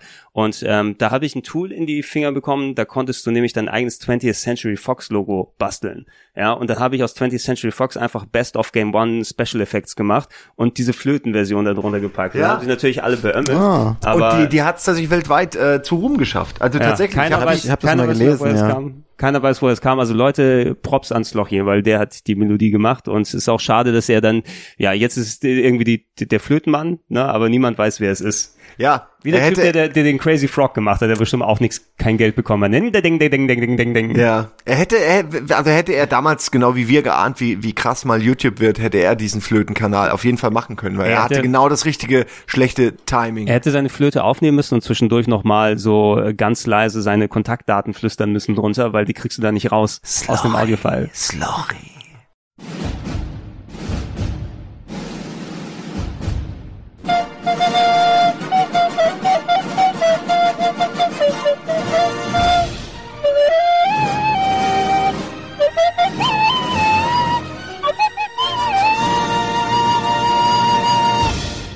slorry.gmx.de oder so. oder so. Und dann gibt's die E-Mail-Adresse nicht mehr. Äh. Wie, mein, wie meine beschissene Top-Mail-Adresse, die ich mal eingerichtet hatte vor Jahren. Top-Mail. Nee, T-O-P-Mail. Das war meine erste, wo, wo, du nicht wusstest, wo du dich mailmäßig anmelden kannst. Ich bin dann irgendwann zu Meine erste E-Mail gibt's noch. Ja, meine, ja, gibt, meine gibt's nicht mehr. Tja. Das Web.de? Ich habe Web.de. Von Anfang an habe ich auf den Sieger gesetzt. Zum ja. Glück leitet alles bei Google weiter bei mir mittlerweile. Ja, ja, also es ist auch nur meine Spam-Adresse. Also es ist nicht so, als ob ich die benutze ich ab und zu mal zum Anmelden. Das war es dann aber auch. Ähm, Tomb Raider Anniversary war ein ziemlich guter, ein ziemlich gutes Remake gewesen, hat auch wieder letzten Endes bekräftigt, dass Lara Croft und Tomb Raider wieder da sind, wieder der 2000er Legend, ein sehr schöner Titel. Ähm, Anniversary hat gut funktioniert. Ähm, direkt im nächsten Jahr danach ist dann das, das große neue Tomb Raider erschienen mit Tomb Raider Underworld und da weiß ich auch noch, ich habe damals auch den Game One Beitrag dazu gemacht als, als Lara Croft Fan. Klar, packst es rein. Ich weiß, es war ein ziemlich solider Titel, er hat auch Spaß gemacht, vor allem grafisch war damals mit der beste Tomb Raider Teil, hatte auch ein paar sehr schöne Set Pieces. Wir haben den, war das dieser Oktopus äh, klingelt unten am Schilddreh gemacht, weil es gibt so einen riesen Oktopus äh, als als Gegner. Ja, natürlich, ja. Ja. Ich weiß nicht mehr genau, wie der Einspieler war, aber das an den Oktopus und dass wir dazu was gemacht haben, weiß ich noch. Genau, aber ich weiß gerade gar nicht Oktopus mehr. mit acht Armen irgendwie bei dir unten am Schild klingeln lassen. Aber warum hat er da geklingelt? Ich weiß es auch nicht mehr. Hat er einfach bei Lara Croft geklingelt quasi. Der Oktopus schaut auch mal vorbei. Das guck, war dann vielleicht schon der Gag. Guck doch den Beitrag dann was war, was war denn der Gag? Hat er versehentlich mit acht Armen an acht Klingeln geklingelt oder Irgendwie so? sowas, ja. Ich, und haben alle ich, aufgemacht. Ich, ich könnte es dir nicht sagen, aber ich kann mich an diese Oktopus-Nummer erinnern. Ja, das war ja auch, das war der T-Rex der Neuzeit damals. Einfach, es war ziemlich cool und auch im Spiel sehr sehr, sehr schön umgesetzt. Also mhm. mir hat's echt, äh, ich mag ja Unterwasser und ich mag Oktopoden. Insofern war alles richtig gemacht. Wie ist äh, Fabian, hast du den ausführlich Ja, ich habe es äh, ziemlich ausführlich gespielt und ich habe das war auch die Szene, an die ich mich jetzt auch als erstes erinnert hätte, weil das echt ein cooler Kampf war, sehr atmosphärisch. Ähm, Spiel war generell ein bisschen düsterer und ähm, ja, viel auch so Unterwasserpassagen, dunkle Höhlen.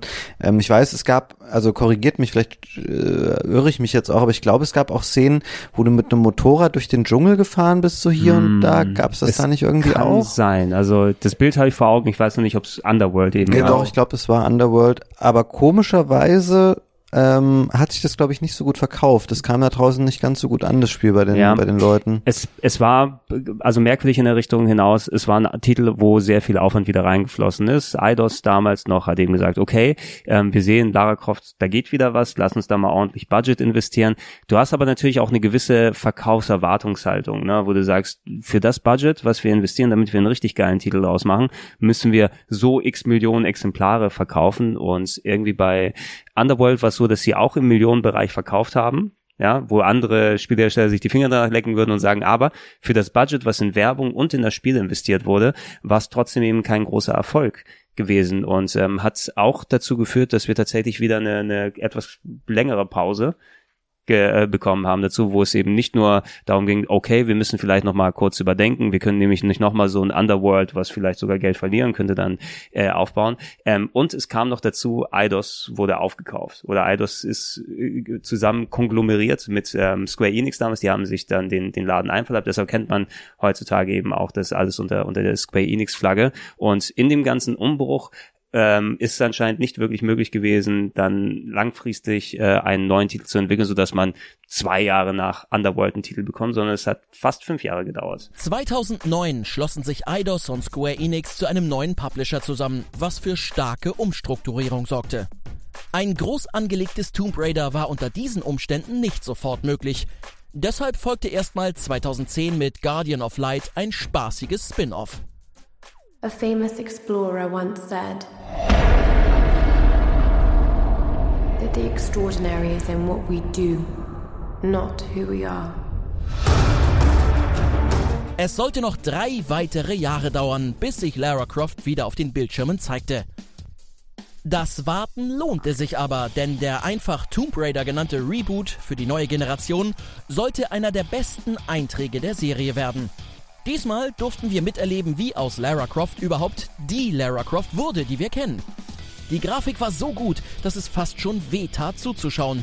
Die Action knalliger und die Open World bot massig Raum zu Erkundungen. Einzig, dass die klassischen Grabräubersequenzen jetzt auf optionale Rätsel beschränkt waren, war etwas schade. Ansonsten aber mehr als top. Nach zwei weiteren Spin-offs mit Legend of Osiris und Lara Croft Go sind wir schließlich mit Rise of the Tomb Raider im Hier und Jetzt angekommen. Nach dem exklusiven Release für Xbox-Plattformen und den PC ist nun pünktlich zum 20-jährigen die PS4-Version am Start. Na, bis der nächste gekommen ist. Wir hatten hier dazwischen noch, ähm, 2010 gab es noch dieses Spin-off, Lara Croft and the Guardian of Light, ähm, was so ein, ja, aus der Ära, wo die Download-Titel richtig angefangen haben, so ein kleiner Top-Down, ist es Twin-Stick, oder? Twin-Stick-Shooter? Ähm, ich glaube ja. Ich glaube ja, es war da ja. so ein Multiplayer-Fokus gehabt, so isometrische ja. Grafik, war eigentlich nett, war glaube ich ein Titel, der auch auf Mobile-Devices ähm, dann rauskam, mhm. dafür war der echt gut, so auf Konsolen ja, war, war schon okay, konnte man schon spielen. Genau, also und mehr wirklich tatsächlich, wenn du dann so ein Tablet oder sowas hattest, konntest du es einigermaßen gut glaub, dann spielen. Und es gab ja noch, dann gab es noch Temple of Osiris später, das war die Fortsetzung direkt von Guardian of Light, das weiß ich, das habe ich mal mit Eden, Nils und noch irgendjemandem gespielt im mhm. Kaminzimmer. Warst du da nicht dabei? Es kann sein, ich weiß es echt nicht mehr. Also. Das, irgendwie haben wir das, glaube ich, für GameOn.de mal gezockt. Ja, das stimmt, und, ähm, das stimmt. Das war schon okay. So ein Koop-Multiplayer-Ding hat natürlich eben dadurch, dass du so, die Grafik war ja mehr von der Perspektive so Diablo-esque, ne, isometrisch, weit, weit weg und kleine Figürchen und so weiter. Und es hat schön wegen der Effekte natürlich dann geknallt. Koop, ähm, und Grabräubern hatte nicht mehr so ultra viel mit dem klassischen Tomb Raider zu tun eben, sondern mehr, du hast das Franchise und ein ganz anderes Spiel da drauf getan das ähm, Guardian of Light war 2010 aber so das, das, der einzige Stopp sozusagen, den wir mit Lara Croft noch größer gesehen haben, bis dann 2013 nach langer, langer Entwicklungsphase und vor allem in einer Ära, wo Uncharted dann das Heft in die Hand genommen hat, weil 2007 gab es das erste Uncharted, war ein Achtungserfolg, aber aller spätestens seit dann Underworld eben dann passé war, haben wir ab 2009, ey, Uncharted 2 kommt raus und das war ja der Hammer damals, ne, und, und für eine Serie, die sehr offensichtlich inspiriert ist von dem, wie Tomb Raider funktioniert und ihre eigene Marke mit Storytelling und ein bisschen was anderes draufgetan hat, hat sich so angefühlt, die Zeit von Tomb Raider ist vorbei und jetzt sind wir alle bei Nathan Drake und bei Uncharted. Ja, es fühlte sich ein bisschen an wie die Wachablösung und mhm. äh, man war auch nicht schade drum. Es, meine, wie viele Tomb Raider Teile gab es? Tomb Raider stand für mich wirklich irgendwann für Ausschlachtung einer Marke wie nichts anderes. Insofern war ich dann auch später überrascht, als man es nochmal neu wiederbelebt hat. Ähm, aber ja, an, also ich meine, die, die beiden Spiele könnten eigentlich unterschiedlicher nicht sein, mhm. weil auch, wobei jetzt, okay, zugegeben, die neuen Teile sind sich sehr ähnlich, aber das, das alte Tomb Raider Setting und die Idee dahinter und das erste Uncharted waren doch schon ziemlich unterschiedlich. Klar, es war dasselbe Setting, so ein bisschen dieses Grabräubertum, mhm. aber er hat, also Nathan Drake hat einen Companion. Es ist Fokus auf guten Dialogen, die ja in Tomb Raider überhaupt nicht stattfinden. Ähm, die Rätsel waren ganz anders und und es ging eben viel mehr um Ballereien als noch äh, in den auch in den späteren Tomb Raider Teilen. Äh, ich würde es vergleichen mit Tomb Raider 2, was die Ballerei angeht. Mhm. Also äh, eigentlich hätte beides nebeneinander koexistieren können und kann es ja heute auch sogar wieder. Aber das war eben damals die Zeit, wo man wahrscheinlich auch bei Eidos gedacht hat, fuck, oder bei Square Enix, da haben wir irgendwie jetzt eine Marke gekauft, mit der wir nicht viel anfangen können. Was machen wir damit? Ja, ähm, ich meine, das Square Enix, äh, oder besser gesagt die Eidos-Marken damals, die lagen ein kleines wenig brach und wir haben ja Sachen gesehen, wo dann quasi gewechselt wurde, ob es jetzt, also Crystal Dynamics hat es dann weitergemacht vom Team her aus, was das hier anging, aber nimm sowas wie, wie Hitman, was auch eine Serie war, die so ein bisschen brach lag, äh, bis sie dann äh, Absolution ein eher mittleres Reboot bekommen hat und jetzt einen richtig guten Neuanfang wieder bekommen hat, oder unter Square Enix ist ja auch noch Arkham Asylum erschienen, ursprünglich, ja, weil Rocksteady war bei denen sozusagen, bevor, bevor bevor, ja, ja, das, das erste war noch unter der Square Enix-Flagge erschienen und ähm, Rocksteady hat äh, dann später, ich glaube, Warner hat dann zeitig genug gesagt, lass uns das mal lieber richtig bei uns dann hier haben. Schade, dass ausgerechnet der beste Titel dann nicht bei denen erschienen ist mit Arkham Asylum insgesamt und die haben versucht und experimentiert und haben natürlich auch von der Square Enix japanischen Seite viel Zeug, was sie publishen sollen. Ähm, deshalb denke ich auch mal, dass sie dann lange Zeit sich gelassen haben, um wirklich auch viel investiert haben, zu gucken. Immer schade, dass mit äh, Uncharted regelmäßig dann immer wieder ein neues Spiel rauskommt, was uns ein bisschen mehr das Wasser abgräbt. Ähm, aber dafür war eben der 2013er Reboot und ja, falls ihr noch das alte Game One Video oder sowas dann entdecken könnt, ob es jemand dann sich gesichert hat, wo wir dann wirklich über eine Stunde dann darüber gelabert haben der Ansatz. Er sucht nach Nachspiel. Vielleicht genau, findet man es auf YouTube. Vielleicht ist es noch irgendwo dann dann online äh, im Moment. Ähm, ich fand eben dafür, dass man von Uncharted die neue Formel, wie so ein Action-Adventure funktionieren kann, was mir persönlich immer sehr zu viel Shootoutig auch gewesen ist, also so wie du es dann aufgeführt hast. Gerade der erste Uncharted, der hat zu viele coole Parts gehabt, aber ich habe es gehasst, wenn ich dann wieder irgendwo dann hinkomme und dann weißt du, du bist eine halbe Stunde hinter irgendwelchen Kniehöhen ähm, vorsprüngen und machst dann baller, baller, baller die ganze Zeit mit irgendwelchen Zombies und was auch immer dann äh, später da ankommt.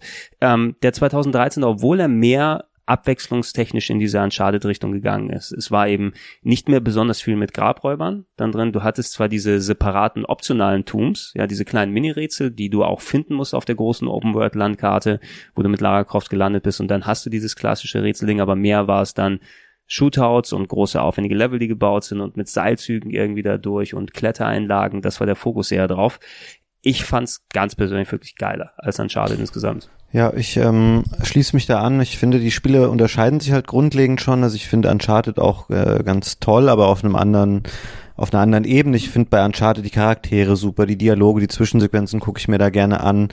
Aber bei dem, äh, was die Spiele angeht, die letzten beiden Tomb Raider Spiele sind für mich irgendwie, fühlen sich etwas intensiver an. Ich finde, beide Spiele haben tendenziell vielleicht ein bisschen zu viel Ballern, aber das finde ich auch bei Tomb Raider besser. Also ich finde es irgendwie wuchtiger, ich finde es fühlt sich besser an, so das Gunplay und sowas. Mhm. Ähm, du hast auch mehr Freiheiten, auch wenn die beiden Tomb Raider Spiele natürlich nicht mehr so offen und kryptisch sind wie die alten Tomb Raider Spiele, hast du prinzipiell mehr Bewegungsmöglichkeiten, du hast diese optionalen Tombs, während Uncharted halt doch schon sehr, sehr, sehr lineares Actionspiel ist. Ähm, also beide toll, aber so auf einem sehr, sehr hohen Niveau hatte ich dann doch ähm, etwas mehr Spaß mit den beiden Tomb Raider Spielen als auch mit Uncharted 4. Fand ich auch echt cool, aber auch nicht so gut wie Rise of the Tomb Raider. Ja, das muss ich noch weiterspielen. Ich habe es tatsächlich liegen lassen. Ich habe es mir parallel damals. Kannst du mir mal ausleihen? Ich warte ich immer noch drauf. Ich kannst du mal ausleihen. Ich war ja damals nicht da, leider, als es hier ankam. Ich war da gerade in London, dann hat's Nils mit Gunnar gespielt mhm. und ich ärgere mich bis heute, weil ich hätte so gerne gespielt. Und jetzt ist die Version weg und ich habe keine Ahnung, ich werde es nie spielen. Dann gib Bescheid, wenn du Zeit hast und dann gebe ich dir die Version. Äh, du hast PS4 dann, ja, ja natürlich. Genau, ja, okay. Ja, ähm, ja, ja, ich war gerade war gerade abseits. Ja, also äh, gerne. Gib's mir wirklich, ja. weil ich würde so gerne mal äh, zu Ende spielen, also, beziehungsweise es, überhaupt erstmal anfangen. Für, für die Hälfte, für die ich es gespielt habe, und ich finde persönlich auch mit dem zweiten hatte ich am meisten Spaß, äh, was, was die Uncharted da anging, weil so die, die Mischung und die Setpieces und die Zug, ja, der Zuglevel. In drei hat's du diese schönen Rückblicke auch, also die Rückblicke auf die Jugend mit, mit Sully und so. Also ich, ich, ich kann mit jedem Uncharted kann Teil wirklich was anfangen. was anfangen. Aber ich bin auch ein Fanboy ein bisschen. Ich, ich hatte es mir, wann war es rausgekommen? Mai dieses Jahres. Ähm, es ist fast parallel rausgekommen mit dem neuen Doom mit dem Doom Reboot und ähm, da gab es bei GameStop so eine Eintauschaktion, wo du irgendwie so zwei Spiele plus 10 Euro geben kannst und dann kriegst du äh, dann äh, das neue Spiel. Ich habe gesehen, ey, ich habe tatsächlich einige von den Spielen, die hier auf der Liste sind. Ich habe die dann eingetauscht und habe mir Uncharted und Doom mitgenommen und ich habe mich fucking noch mal in Doom verbissen Ja, und das habe ich auch durchgespielt. Das war auch super geil. Da habe ich gesagt, danach, okay, ich habe gerade Urlaub, lass mich jetzt Uncharted reinpacken. Und ich habe es gespielt und dann bin ich irgendwie so 5, 6 Level gekommen, macht auch Spaß und ich habe auch voll Bock drauf, die Story dann noch weiter zu erleben. Aber dann war ich in so einer Ecke, wo du wieder, ich sehe, da ist ein ganzer Haufen kniehoher Barriere. Ja. Und ich weiß ganz genau, dass ich eine Stunde jetzt nichts anderes machen werde, als mich dahinter zu verstecken und vor allem, weil die mittlerweile ja auch ziemlich aggressiv geworden sind bei den, bei den Shootouts, die dann hinter dir herkommen und dich dann kaputt bauen, dann musst du wieder von vorne anfangen da hatte ich keinen Spiel mal Gears of War, das aber wird dir dann sehr gefallen. Habe ich auch gerade gedacht, ähm, aber bei Uncharted 4 ist es nicht so schlimm. Ähm, das haben die schon besser drauf jetzt. Es gibt nicht mehr so die Stellen, wo du eine halbe Stunde hängst und ballerst. Das haben sie auch schon sehr, sehr gut alles jetzt äh, ausgelevelt. Also du kannst es, glaube ich, unbesorgt weiterspielen. Ich habe nie bei Uncharted 4 gedacht, dass es jetzt so extrem gestreckt ist und das Ballern mir jetzt auf die Nerven ja, das, geht. Das soll, das soll jetzt auch keine harsche Kritik oder sowas sein. Ich wollte nur mal sagen, so wie ich, wie das sich ergeben hat, dann da im Moment. Und sowas kann ja mal passieren, selbst wenn das Spiel richtig äh, gut ist, aber irgendwas kann sein, was dann dazwischen kommt und dann lässt es erstmal liegen. Ich bin einfach bisher noch nicht dazu gekommen. Wenn du es jetzt erstmal spielen willst, dann ich gebe es dir gerne dann mal mit. Ja, ja wenn, du, wenn du mir das geben willst. Äh, ich bin jetzt auch leider erst wieder zwei Wochen in London, aber wenn du es mir geben willst, äh, spiele ich das hier sehr gerne abends mal durch, weil ja, für mich ist das wichtig, gehört zu meiner genau, Gamografie. Das, man, man muss sich ja auch bilden, ja. Ich finde also andere Leute, die dann dann Kurse dann belegen und äh, über Geografie wissen, wir müssen natürlich uns in Spielen bilden. Ja, vor allem mir ist es schon fast peinlich. Ich meine, die Leute, also die Leute jetzt bei Rocket Beans und die Zuschauer, die wissen ja, dass ich zum Beispiel ein mega der Fanboy bin mhm. und dann ähm, ist es halt echt blöd, wenn du es noch nicht gespielt hast, weil dann wirkst du, als hättest du das nur vorgespielt sozusagen dass du das, das magst. So, das ist so aber dumm. es ist teilweise, ja, ich habe auch Doom ähm, äh, angespielt, bis heute aber auch noch nicht durchgespielt, obwohl ich super finde, aber teilweise einfach, wann, wer hat all die Zeit, ja? Ey, Während sage, man all den für, anderen Kram noch macht. Für, für so ein Business, also wir reden natürlich über Spiele, Nerdkram, Filme und so weiter. Ich kann zum Beispiel bei den ganzen Seriensachen nicht mitquatschen, obwohl ich Bock hätte, mir ein Walking Dead anzuschauen oder Game of Thrones jede Woche zu verfolgen. Ich komme einfach nicht dazu, mich in so eine Serie reinzustürzen. Und dann kann ich natürlich mich nicht dann so bei der Raucherpause und bei den anderen dazustellen und kurz sagen, ja, das, was mit Daenerys passiert ist, das war ja auch so der Hammer. Du guckst nicht mal Game of Thrones? Ich, du rauchst nicht? Ja, es tut mir leid. Tomb Raider 2013, ähm, ein Titel, der äh, mich damals eben so gepackt hat, dass ich ihn innerhalb von einem Wochenende durchgespielt habe. Ich wollte nur kurz anspielen und dann war das Wochenende vorbei. Äh, und ähm, ich habe ihn auf dem PC gespielt damals. Damals hatte ich wieder mal eine frische Grafikkarte drin und ich bin ja äh, immer von dem Gedanken beseelt, ich pack bei mir nicht die stärksten Grafikkarten rein in den Rechner, sondern mir ist Lautstärke wichtig, also dass der möglichst leise ist. Äh, und ich habe ich hab immer die beste passiv gekühlte Grafikkarte drin. Die hat aber genug dazu ausgereicht, zumindest in, in kleineren Auflösungen, 1366 oder sowas, alles voll aufzudrehen. Und fucking hell sah das gut aus. Also ich zu der damaligen Zeit, 2013, wo der rausgekommen ist, ist Tomb Raider für mich der bestaussehendste Titel, egal Konsolen oder Hardware übergreifend gewesen, den ich gesehen habe, weil visuell war es der Hammer. Ja, und da schreibe ich alles. Ich musste es leider, weil ich habe es für Game On damals einen TV-Beitrag gemacht dazu, musste es auch ganz schnell durchspielen und wir hatten nur eine Xbox 360-Version. Ja. Äh, ich habe es später am PC nochmal gespielt und es stimmt schon, es gab auch so viele schöne Optionen und es hatte diese ähm, diese realistisch dargestellten Haare optional, was damals echt ja, für jeden PC ähm, noch eine ähm, krasse Herausforderung war. FX ja, genau. So, ja. Ähm, das war einfach wunderschön. Zudem war es echt noch ein super gutes Spiel. Kann man auch, es gab es ja später nochmal für die PS4, glaube ich, nochmal neu aufgelegt. Das ist genau. auch sehr, sehr empfehlenswert. Ähm, die, genau, das war ja zu der Zeit rausgekommen, wo PS4 eben noch nicht da war, aber sie haben es dann aufgelegt als die Definitive Edition, die dann eben auch die Möglichkeit hatte, auf dem PC war es geil, du konntest in 60 Frames spielen, auf den alten Konsolen nicht. Und das hat der visuellen Qualität nochmal was dazu getan. Perfekte 60 Frames war die Definitive Edition nicht, aber die war zumindest nach oben hin offen, dass du ab und zu mal so kleine Einbrüche Einbrüche hattest, aber hauptsächlich ist es in Richtung 60 gelaufen. Das war das Ding, was sie ja auch äh, ähnlich jetzt mit, mit dem Nachfolger gemacht haben. Und über den können wir dann auch hier gleich sprechen. Du hast ihn jetzt noch nicht gespielt, Simon? No? Ja, mir wurde versprochen, dass ich einen Key bekomme. Jetzt nicht von euch, sondern von äh, äh, der, der PR von Thorsten. Thorsten. Ja, Entschuldigung, ich war gerade nicht, nicht ganz auf der Höhe. Ja, Thorsten, der ja auch da war bei dem mhm. äh, Tomb Raider Special, ähm, hat mir gesagt, mach dir keine Sorgen, kriegst einen. Aber das sagen die ja immer. Tja, die schön verarscht. ne? Haben mich schön verarscht. Äh, vor allem, der war ja auch mal Redakteur, der weiß genau, wie es ist. Und jetzt, jetzt kann er austeilen. Jetzt muss er nicht mehr einstecken. Ja, ich kann, ich kann dir ja meine PS4-Version geben, bis ich meine PS4 wieder habe, weil ich habe äh, Nee, ja ich will die PC-Version. Ich habe einen fetten PC, ich will eine PC-Version. Das solltest du dann. Der soll richtig schön arbeiten, der soll schaufeln, der PC. Der soll ja, mir die Grafik ins Hirn befördern. Die PC-Version ist auch wieder top, also so genauso wie, wie es bei dem vorher gewesen ist. Ähm, bevor wir inhaltlich darauf äh, eingehen auf, auf das Spiel, ähm, das Besondere war ja dran, als es angekündigt wurde, wir haben natürlich alle darauf gehofft, dass ein neues Tomb Raider dann kommt, obwohl der erste cool genug gewesen ist und sich auch gut verkauft hat, hat ihn Square Enix ja trotzdem als Enttäuschung verkaufsmäßig dann äh, tituliert, weil die ja auch so Erwartungshaltung hatten, das soll jetzt mindestens vier, fünf, sechs Millionen verkaufen. Ich glaube, es hat sich später aber ein bisschen revidiert. Ich glaube, irgendwann entstand diese Geschichte, dass es äh, eher eine Enttäuschung wäre, aber ich glaube, alles in allem hat sich dann schon recht gut verkauft mhm. äh, über die über die Jahre jetzt gesehen und auch durch die Neuauflagen oder die die Updates, die es später noch für PS4 dann gab und ich glaube Xbox One wahrscheinlich ja auch. Mhm. Ich glaube, alles in allem war das schon ein Erfolg. Ja, mit den ganzen Ports wahrscheinlich, also für die neuen Plattformen, die es erschlossen haben und gerade die PS4-Version mit jetzt Definitive Edition, vor allem in der frühen Zeit bei den Konsolen hat es ja auch nicht so viele klasse Titel, die die Power der Konsole vernünftig zeigen können. Und Tomb Raider, obwohl das ein bisschen älterer Titel war, als die PS4 dann anderthalb Jahre später rausgekommen ist, ähm, hat sich trotzdem noch zu einem der interessanteren Launch-Fenster-Titel dann, dann ausgeartet. Zumindest, es hat genug dazu ausgegangen, die müssen ja eh schon vorher daran gearbeitet haben, weil es ja auch nur in Anführungsstrichen zwei Jahre später dann erschien, das Rise of the Tomb Raider, ähm, konkret daran gearbeitet haben. Aber nur für Xbox, nur für die Xbox One rausgekommen, weil es irgendwie bei dem Reveal wollten die damals noch nicht so auf der E3 sagen konkret, weil da hatten sie so herumgedruckst, ob es auf welcher Plattform ist und dann ist es rausgekommen, ähm, Rise of the Tomb Raider ist erstmal Xbox One Und Xbox 360 gab's auch. Und Xbox 360, ja. die sogar gar nicht mal so schlecht war, die Version, glaube yep, ich. Ne? habe ich auch gehört, was echt kurios ist im Jahr 2015 dann noch Xbox 360 äh, mit zu bedienen, aber war wohl ganz gut. Ja, ich denke mal, das war wohl eine Sache, die für Microsoft, die sehr wenig exklusive Sachen, was Third Party angeht, dann hatten. Also sie haben natürlich ihre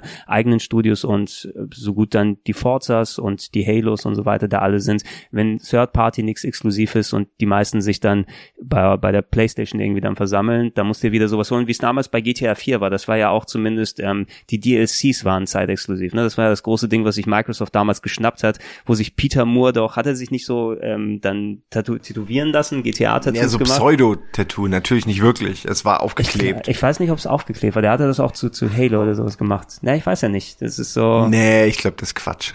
Also, also man, man weiß es nicht, aber man ich weiß, glaub, man weiß es nicht. Also, aber zu, zumindest die wollten nee. ein Get nochmal haben, die Microsoft-Leute. Und leider war es eben dann eben so so äh, gut Tomb Raider oder Rise of the Tomb Raider dann dann äh, geworden ist. Es ist eben ein klein wenig untergegangen. Das haben wir zum Eingang erwähnt. Einfach, weil entweder die Leute keine PS, äh, keine Xbox One hatten oder sich gesagt haben, ich blende das aus, bis es dann anderswo erscheint. Zum Glück relativ aber fix. Wann war die PC-Version da, Fabian? Äh, Anfang, nee, ich glaube Anfang 2016 also, dann. Also zwei, zwei ja, relativ Monate ungefähr. Kurz danach dann. Und ich habe es tatsächlich auf der Xbox One durchgespielt und am PC dann auch nochmal. Mhm. Ähm, war auch nochmal deutlich besser natürlich, aber klar, ist ja, ist ja logisch, dass du auf einem guten PC bessere Performance hast. Ich weiß nicht, ob sie auf der PS4 das könnt ihr jetzt eher beurteilen. Es gibt ja da ein paar neue Features jetzt nochmal, wie diese anderen Character Models und den ganzen Kram. Lohnt sich das jetzt nochmal oder lohnt sich auch für diese VR-Mission eigentlich? Also wir, wir haben sie auf dem Event ausprobiert und ähm, die, die, die Add-ons, dieser Multiplayer Survival-Modus, der so ein bisschen, ja, so äh, roguelike aufgebaut ist oder mit den zwei Lara Croft Models dann durch ist und den Bonus hast, dass du, glaube ich, auch fürs Hauptspiel ja dieses antike Lara Croft Model benutzen kannst, wenn du so lustig drauf bist und dir eine schlecht texturierte Lara hinpacken willst, mit der du dann zocken willst. Das war eine nette Beigabe. Ähm, ich denke, das ist etwas, wo man wirklich mal ein bisschen länger spielen muss und gucken muss, ob das dann Spaß macht. Es ist eben ein Bonus, der nicht unbedingt das, das Hauptspiel so erweitert, dass man sagt, das ist jetzt verkaufsmäßig das, was man haben muss. Und das, diese VR-Episode schien interessant genug zu sein. Es ist eben so ein, so ein Einstünder, wo man im Anwesen von Lara Croft herumläuft ja, und dann. Das ist ein Walking Simulator. Es genau. ist nichts, ähm, natürlich nichts mit Ballern oder, obwohl es ja gehen würde, theoretisch durch die Move-Controller, aber man hat sich da, glaube ich, einfach ein bisschen, wie immer, auf, auf das Haus, auf das Mansion, Croft Mansion konzentriert. Was ja auch okay ist, weil im Grunde äh, man kennt dieses Haus ja jetzt auch schon seit dem ersten Tomb Raider Teil, also ist es irgendwie, finde ich, nur, nur okay, dass man, dass man es jetzt nochmal aus der, aus der Ego-Perspektive erkunden genau. kann. Was, was ich nicht sagen kann, ist es, ob man das eher vor oder nach dem Durchspielen des Hauptspiels zocken sollte, weil es ist wahrscheinlich sowas würde ich mir eher aufbewahren, wenn man es noch nicht durchgespielt hat. Spielst du eher nachher, weil wahrscheinlich siehst du irgendwelche Logs und Zitate und äh, irgendwelche Story-Hintergründe, die sich dir besser erschließen, als wenn du einfach alte Dokumente findest und dann steht der Name, mit dem du noch überhaupt keinen Kontakt hattest bisher. Ähm, und dazu gab es ja noch diesen fast schon wirklich Resident Evil-mäßigen Geister-Survival-Modus, den hast du ja auch noch mal kurz gespielt, wo man im Anwesen herumläuft, jetzt nicht in VR, sondern normal, aber ah, ja. dann äh, Sachen wegballern kann. Ja, Net also gerade Beigaben eben. Ja, der Horde-Modus äh, oder Survival oder wie auch immer man ihn nennt, es ist ja im Grunde ein Horde-Modus, der war äh, echt interessant, der hat Spaß gemacht, der war zwar sehr kurzweilig, aber das ist auch geil, kann man ruhig machen. Äh, fand ich genauso schön wie den Koop-Modus, äh, in dem man eben zusammen überleben musste. Der hat mir auch zumindest das kurze Stück, was ich gespielt habe, schon Spaß gemacht. Ich kann mir vorstellen, ähm, dass man sich da ganz gut äh, zusammentun und absprechen kann und und es sind halt alles so kleine Beigaben, die auch ja. durchaus äh, die, die wa lange Wartefrist sozusagen äh, rechtfertigen. In interessanter wird's wahrscheinlich, ich meine, jetzt wo wir das aufnehmen, ist die PlayStation Pro noch nicht da, ähm, aber es wird ja auch einer der Titel sein, die sehr, sehr viele verschiedene Optionen haben, ob es jetzt dann für die alte PS4 äh, dann äh, normal läuft oder auf der Pro, wo du einen 1080p-Modus mit mehr Frames hast oder einen 4K-Modus mit 30 Bildern pro Sekunde gelockt. Ich denke mal, für die Leute, die gerade in die neue Technik investieren und einen 4K-Fernseher daheim haben und keinen entsprechend gut motorisierten PC, ist es eine vernünftige Alternative, da auch die, die visuelle Pracht dann dementsprechend zu erleben. Also ist das potenziell ein bisschen interessanter als jetzt die Beigaben von Online-Multiplayer und VR und sowas. Also die, die Checkboxen wurden alle abgetickt bei der, bei der PS4. Kannst du Fabian noch mal ein bisschen inhaltlich zum Titel was sagen? Weil ich glaube, der hat sich ja aufgebaut auf dem normalen Tomb Raider, den 2013er, aber hat auch schon in gewissen Stellen dann auch noch mal gedreht und geschraubt, gerade so was den Rätselgehalt ein bisschen angeht. Hm.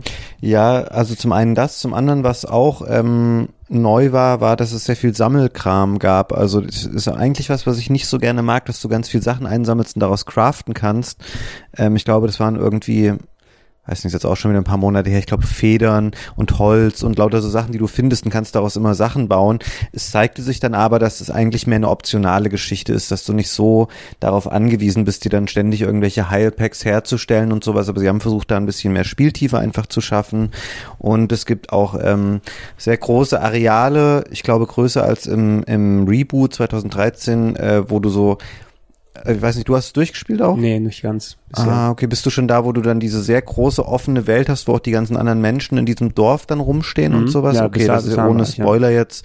Ähm, da kannst du halt relativ viel machen und äh, sie haben versucht, so dieses, ähm, dieses sehr schlauchartige Gefühl vielleicht, was der Vorgänger noch stärker hatte, ein bisschen wegzunehmen und ähm, ja, einfach so ein Gefühl von Freiheit da zu vermitteln.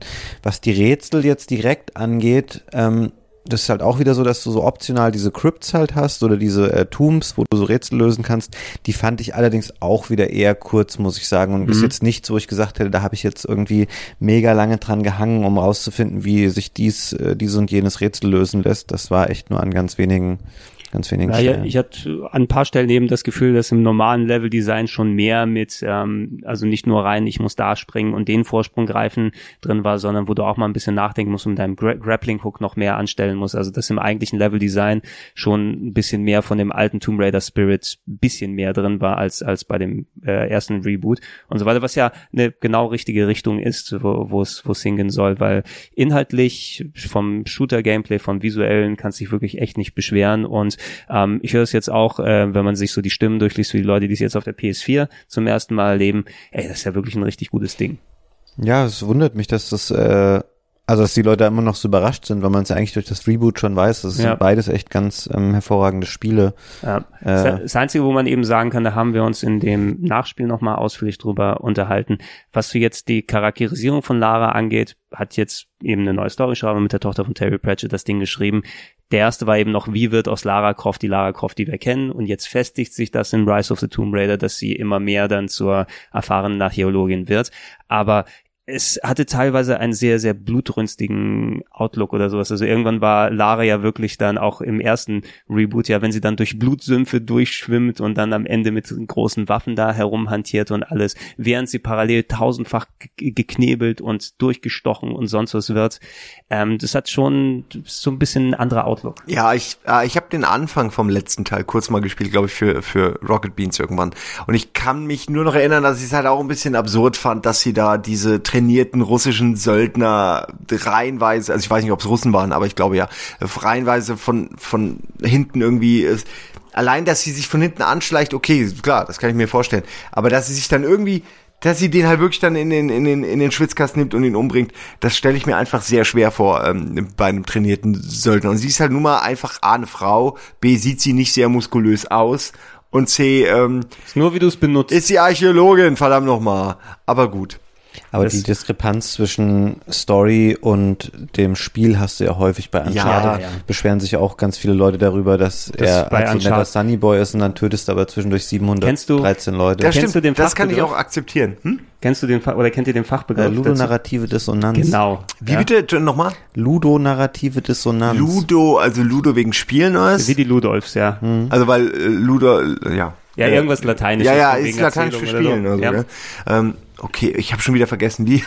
Ludonarrativ. Ludonarrativ, also Ludo spielen Narrativ, äh, Narrative. Genau. Dissonanz, Dissonanz. Okay, zwischen, eigentlich ist logisch. Ich habe es jetzt schon wieder vergessen, aber es klingt sehr smart. Danke. Werde ich, wenn ich bei Markus ich, äh, Lanz sitze, werde ich das.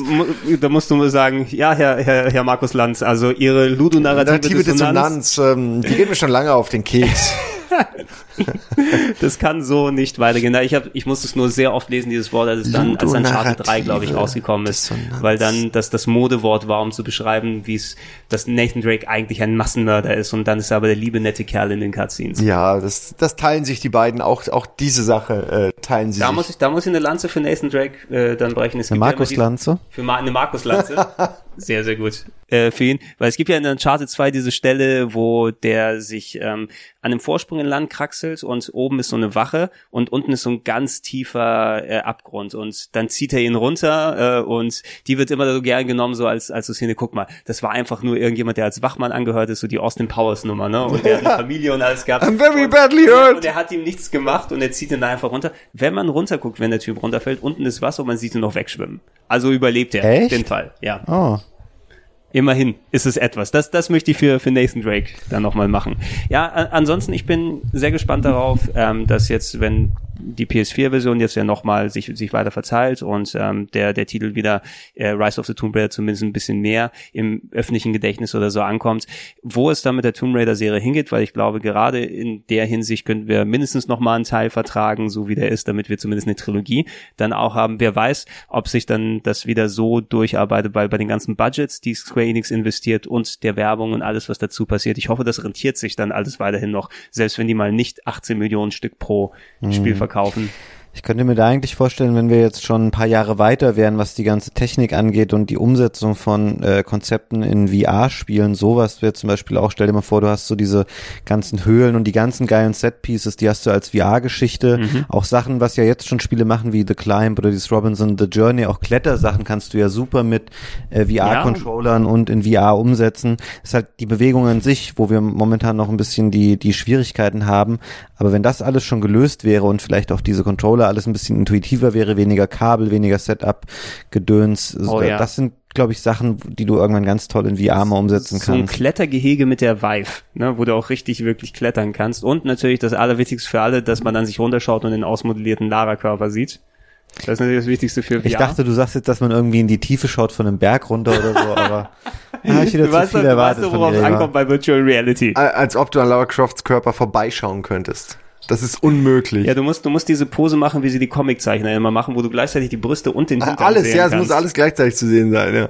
Eben, du musst nur dein, dein äh, Rückgrat brechen, damit du den Körper so einbringen ich kannst. Ich finde ja die Pose am besten, wo man Laura Crofts Verstand sieht. am, am Heft, wenn sie ihre Geschichten niederschreibt. ähm, ich habe hier auf der Liste, aber ich glaube, davon haben wir, also schätze ich mal, nicht so viele alle was gespielt, ähm, Handheld- und Handy-Spin-Offs von Ach, ja, weg mit dem, weg mit dem Zeug gab. Ähm, ich weiß zumindest, 2000, 2001 gab es zwei Games für den äh, Game Boy Color, Tomb Raider und Tomb Raider Curse of the Sword äh, und 2002 The Prophecy of den Game Boy Advance. Äh, irgendwas sagt mir, das war noch so Sidescroller, oder nicht? Ja, ich glaube schon. Ich habe da auch welche von gespielt. Die waren auch ganz okay, die hatten auch ganz okay Wertungen. Ich mochte eh immer gerne Handheld-Spiele. Also ich kenne, glaube ich, einen auf dem äh, Game Boy Color und auch das GBA-Spiel habe ich mal gespielt. Da muss man natürlich auch wissen, dass, ja, das sind halt einfach ganz andere Arten von ja, Spielen, genau, die nichts also. mit einem klassischen Tomb Raider zu tun haben. Aber das passte schon. Ich finde generell, weil wir vorhin auch schon mal über Guardian of Light gesprochen haben, die hatten eigentlich immer ein ganz gutes Händchen für so, äh, für so Spin-Offs. Mhm. Ähm, ich kenne jetzt nicht diese ganzen äh, Java-Handyspiele, die es gab, aber so die, die späteren Sachen aus der Smartphone-Generation Generation. Auch dieses Relic Run, das war so ein Endless Runner vor, glaube ich, zwei Jahren oder mhm. so. Und auch gerade, was sehr gut sein soll für iOS und Android, ist dieses Lara Croft Go. Da habe ich auch sehr viel Gutes davon gehört. Also ich, ich kenne das Hitman Go, was eben, ähm, so finde ich, sollten wirklich mobile oder iOS oder Handyspiele eben sein, was das Konzept einer Serie nimmt und nicht eben eine sehr reduzierte Variante aus der Third Person irgendwie dann versucht darauf umzusetzen, sondern das war mehr so fast so in Richtung taktisches Brettspiel ein bisschen hingemacht, wo du dann so quasi Züge machen musst, was sie bei dem Hitman-Ding gemacht haben, äh, mit, mit stilisierten Figuren, äh, wo du dann taktisch deine Level schaffen musst, um deine Objektive zu erfüllen und in die Richtung geht ja, glaube ich, auch das Lara Croft Go. Es sieht ja? genauso aus wie Hitman Go. Ich kenne die leider beide nicht, weil ich irgendwie Handyspiele habe ich, das mache ich so phasenweise und jetzt die letzten Monate irgendwie nicht mehr, weil ich wieder mehr klassische, äh, klassische Handhelds spiele.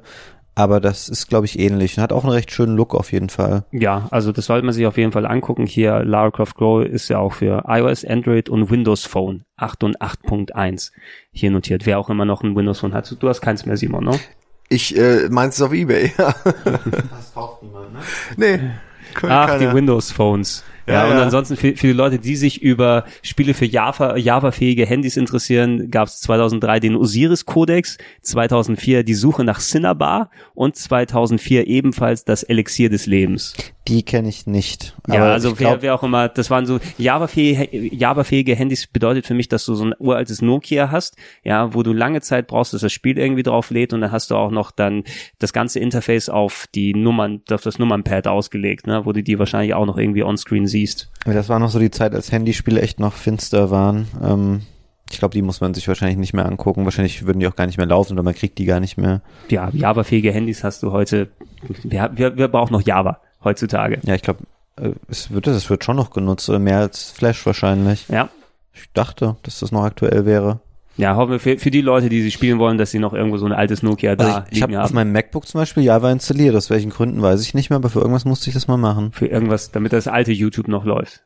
Oder irgendwie so vor HTML5. Ja, Leute, ich bedanke mich bei euch. Äh, schön, dass wir es hinbekommen haben, dass wir nochmal jetzt dann, vor allem, wenn die Recherche schon passiert ist, für den Event, den wir da eben hatten, dass wir es dann nicht äh, verschütt kommen lassen. Und auch schön, dass wir jetzt mit, wo es noch aktuell ist, über, über Lara Croft quatschen können, weil da ist ja noch einigermaßen frisch bei uns hier. Wir werden eh nochmal dann, also ich werde euch nochmal ranholen, äh, gegen Ende des Jahres, wenn es so für den Finalabschluss, Podcast oder sowas dann dazu kommt. Also du kannst ja sagen, Simon, falls du dann Uncharted 4 bis dahin gespielt hast oder ein bisschen mehr in Tomb Raider, dich ein bisschen drüber auslassen. Ja, also Uncharted hängt an dir äh, und und Lara Croft an Thorsten, ob ich das noch mal spielen kann. Ja. Ja, also wir, wir gucken mal, dass die Dinge dann in deine Hand kommen. Ansonsten, ja, wir werden dann schauen, es sind ja noch ein paar Wochen hin bis Ende des Jahres. Ich habe so ein paar podcastmäßige Sachen in Aussicht. Äh, potenziell, ich hoffe mal, dass ich den Fabian Döhler herbekomme und dass wir dann über Sonic ein bisschen podcasten können, weil ja sonst niemand hier über Sonic reden will. Sonic. Fabian, du bist nicht oh eingeladen. Gott. Ich wäre auch nicht gekommen. Ja, ganz genau. Will, willst du den Sonic Podcast dann nicht einfach auf anderthalbfacher Geschwindigkeit abspielen lassen? Das wäre lustig. das ist tatsächlich ziemlich gut. Das wäre ja. wirklich ganz witzig und immer so. Wird ähm, immer schneller. Immer, immer, immer Zwischendurch mal Looping dann noch. Er, er wird schneller. Super gut. Und zwischendurch hast du diese äh, Münzen-Soundeffekte, die Ringe. Kling, kling, kling, kling, kling, kling. Ja, ja, ich glaube, der, der Fabian Döller wäre dabei. Das wäre sowas. Aber wir, aber wir speeden es nicht an, sondern wir reden einfach schneller. Ja, ja. Das Fabian Döller, glaube ich, auch kein Problem. Das, kriegen wir beide, glaube ich, ganz gut hin. Ja, wir, wir lassen ihn schneller reden und ich mache am Anfang bewusst langsamer drehst dann, dann haben wir diesen Effekt, den wir haben wollen. Ja, einige Sachen sind natürlich auf jeden Fall in Aussicht, aber ich hoffe mal, dass wir dann zeitig dann die, die Jahresabschluss-Podcasts fertig bekommen. Ähm, es ist ja auch ein starkes, spielemäßiges Jahr gewesen, 2016 jetzt wieder, wo ich auch erstmal bei mir durchfiltern muss und gucken muss, was ich alles gespielt habe und so, aber ich denke, da wird es mehr als genug äh, Potenzial geben, darüber was zu sagen.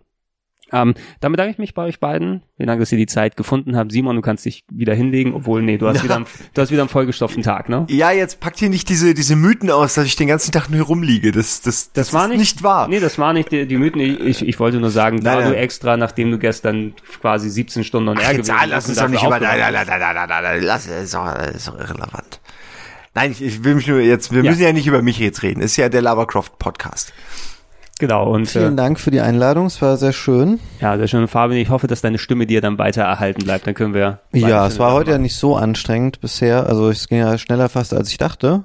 Ja, aber wir, wir haben, glaube ich, alles adäquat besprochen, sind auch schon fast wieder an die äh, fast zwei Stunden Marke dann hingekommen. Ja, und ich glaube, zur Ergänzung kann man ja noch, dann macht ihr noch, äh, könnt ihr euch das Event nochmal angucken mit Simon und Gregor mhm. und du schneidest ja auch diese Ingo-Parts eh noch Genau, rein, die Ingo-Parts ne? kommen noch rein, was auch ganz lustig ist. Also ich habe nochmal separat auf YouTube dann auch die ganzen O-Ton-Strecken dann reinschneiden lassen. Da habe ich auch einigermaßen Spaß im Schnitt gehabt, vor allem mit den O-Tönen von Marco.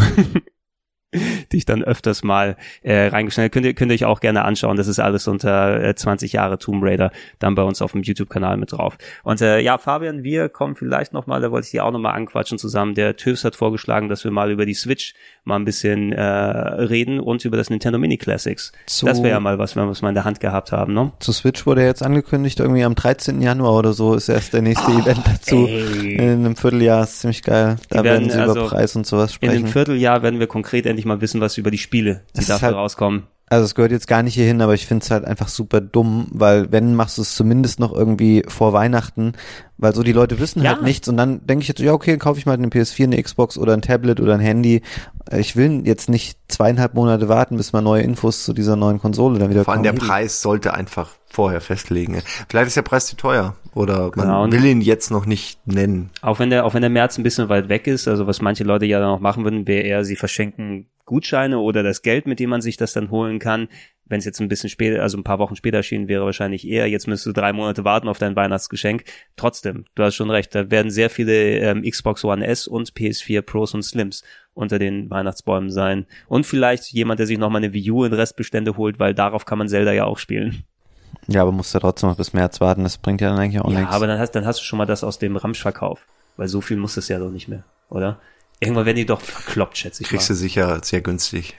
Früher oder ja. später werden die sehr günstig, ja. Wir, wir gucken mal, Fabian, dann sprechen wir mit dem Türs nochmal, ob wir das dann nochmal irgendwie in Bälde zustande bekommen. Das machen wir. Ähm, ich bedanke mich nochmal bei euch und ich bedanke mich bei euch da draußen fürs Zuhören. Viel Spaß mit den anschließenden Programmen für die Leute, die die Videoversion schauen und für die Leute, die es hören. Ähm, viel Spaß mit dem nächsten Podcast, der bei euch in der Playlist ist. Bis dann. Danke, tschüss. Wir danken Lara für zwei Dekaden Spaß und Spannung.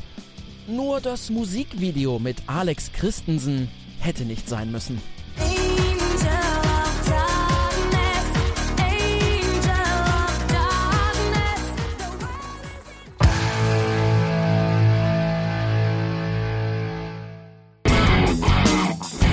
Tomb Raider oder Tomb Raider.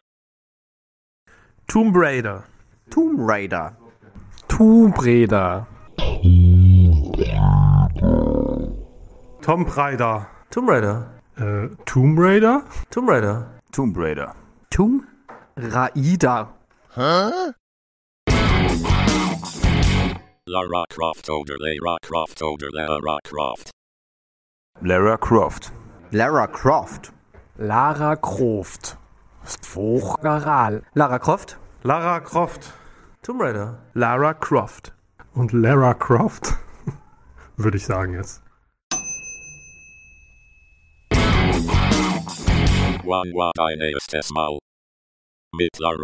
Achso, war das auch für Kamera schon? Genau. Also dann machen wir nochmal. Ich habe tatsächlich den ersten Teil auf der Playstation gespielt und ich glaube, ich habe die ersten drei dann, äh, nee, zwei und drei habe ich auf der, auf dem Tomb Raider 1. Und das war in der Höhle, glaube ich, wo man am Anfang in dieser Höhle ist. War das der? Das war doch der Anfang, genau. Mit den Wölfen. Boah, Dinosaurier. Ich weiß gar nicht, wie lange das war. Das war äh, der zweite Teil.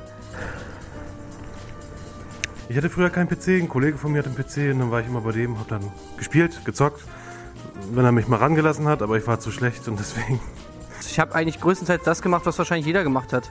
Bin mit ihr in der Menschen rumgelaufen und äh, bin mit ihr die ganze Zeit irgendwo an irgendwelche Wände gelaufen und habe gehört, wie sie oh, oh, oh sagt. Oh, oh, oh. Tom Preider. Und zwei und drei habe ich auf dem PC gespielt.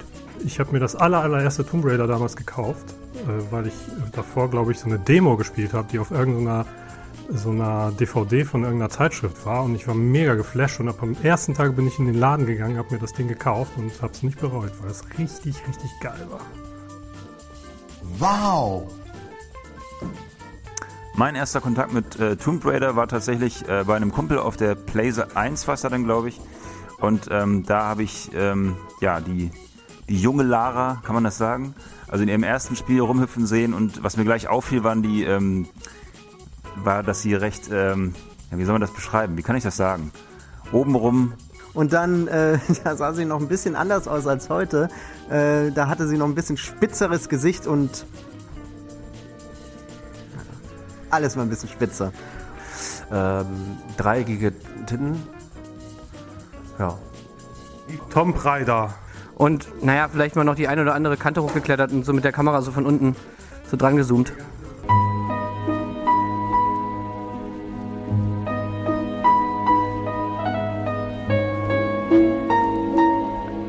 Double, Double, Double Barrel Gun sozusagen. War keine Double Barrel Gun, es waren einfach nur zwei Waffen gleichzeitig schießen und vor Dinosauriern retten.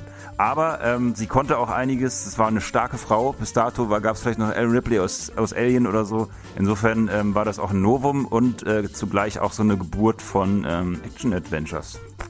Also schon fettes Erbe. Ist jetzt erst mit der äh, Neuauflage von Square irgendwie wieder ähm, quasi in Gedächtnis gerufen geworden. Und das war auch einer der Hauptgründe, warum ich damals mir überhaupt eine Xbox 360 geholt habe. Tom Preider. Und das hat mich irgendwie so geflasht. Das hat, äh, war damals mh, gefühlt für mich besser als Uncharted sogar. Also es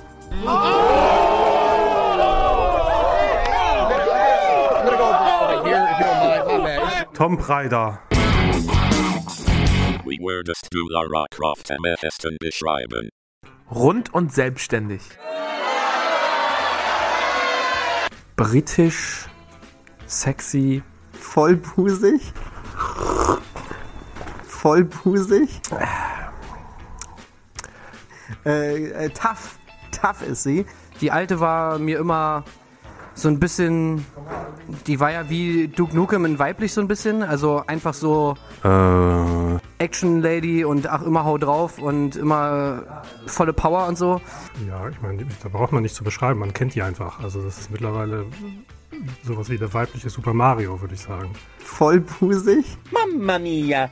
Sexy, laut, sexy. Äh, äh, immer wenn die gegen eine Wand geknallt ist, immer dieses äh, äh.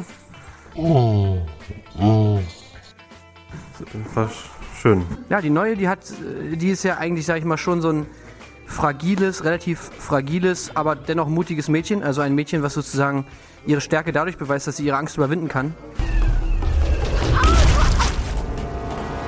Aber sie ist auch nicht nur eine starke Frau, die ähm, sagen wir mal, auf ihrem Recht pocht, sondern sie hat sich auch über die, im Laufe der Jahre immer wieder verändert. Vollbusig? Also sie wird ja in, im Prinzip dann jetzt bei dem neuen, also beim ersten von den neuen beiden Teilen, wird sie ja erst in Richtung dieser sozusagen Action Lady. Und am Anfang ist sie ja eigentlich eher noch ein kleines, fragiles Mädchen. Also sie hat sicherlich eine äh, smarte Karriere hingelegt, was, was den IQ nach oben geht und vielleicht den äh, Umfang der ging runter. Hier suchen wir auf. So,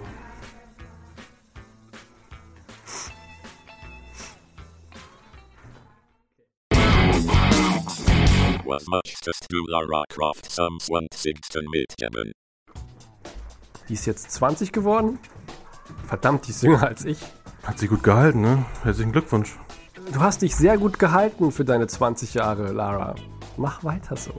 Bleib immer so, wie du bist und vielen Dank für all die schöne Zeit in meiner Pubertät. Danke.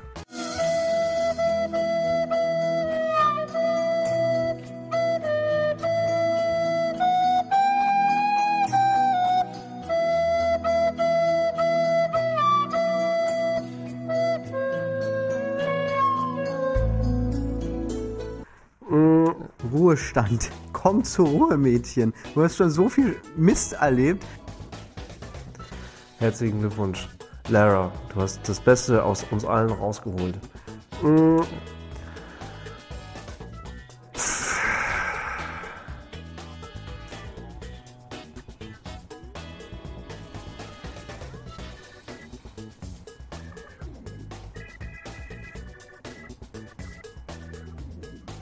Ich hoffe, dass es noch ein paar Spiele gibt, weil ich bin, ich spiele die tatsächlich auch ganz gerne. Also die letzten, die letzten, äh, die erschienen sind, sind das Reboot finde ich richtig gut. Also das macht mir auch ziemlich viel Spaß. Ja, Lara, ähm, ich möchte dir mitgeben, dass ich dich auf jeden Fall mag. Also du bist ein gutes Mädel, bleib auf jeden Fall so, wie du bist. Dass du auch endlich mal Zeit haben solltest, dich mit de in deiner Villa auszuruhen und vielleicht gibt es einen Butler noch, der dir was bringen kann, einen schönen Cocktail vielleicht und genieße einfach mal die Zeit und nimm mal Pause. Mädchen, echt.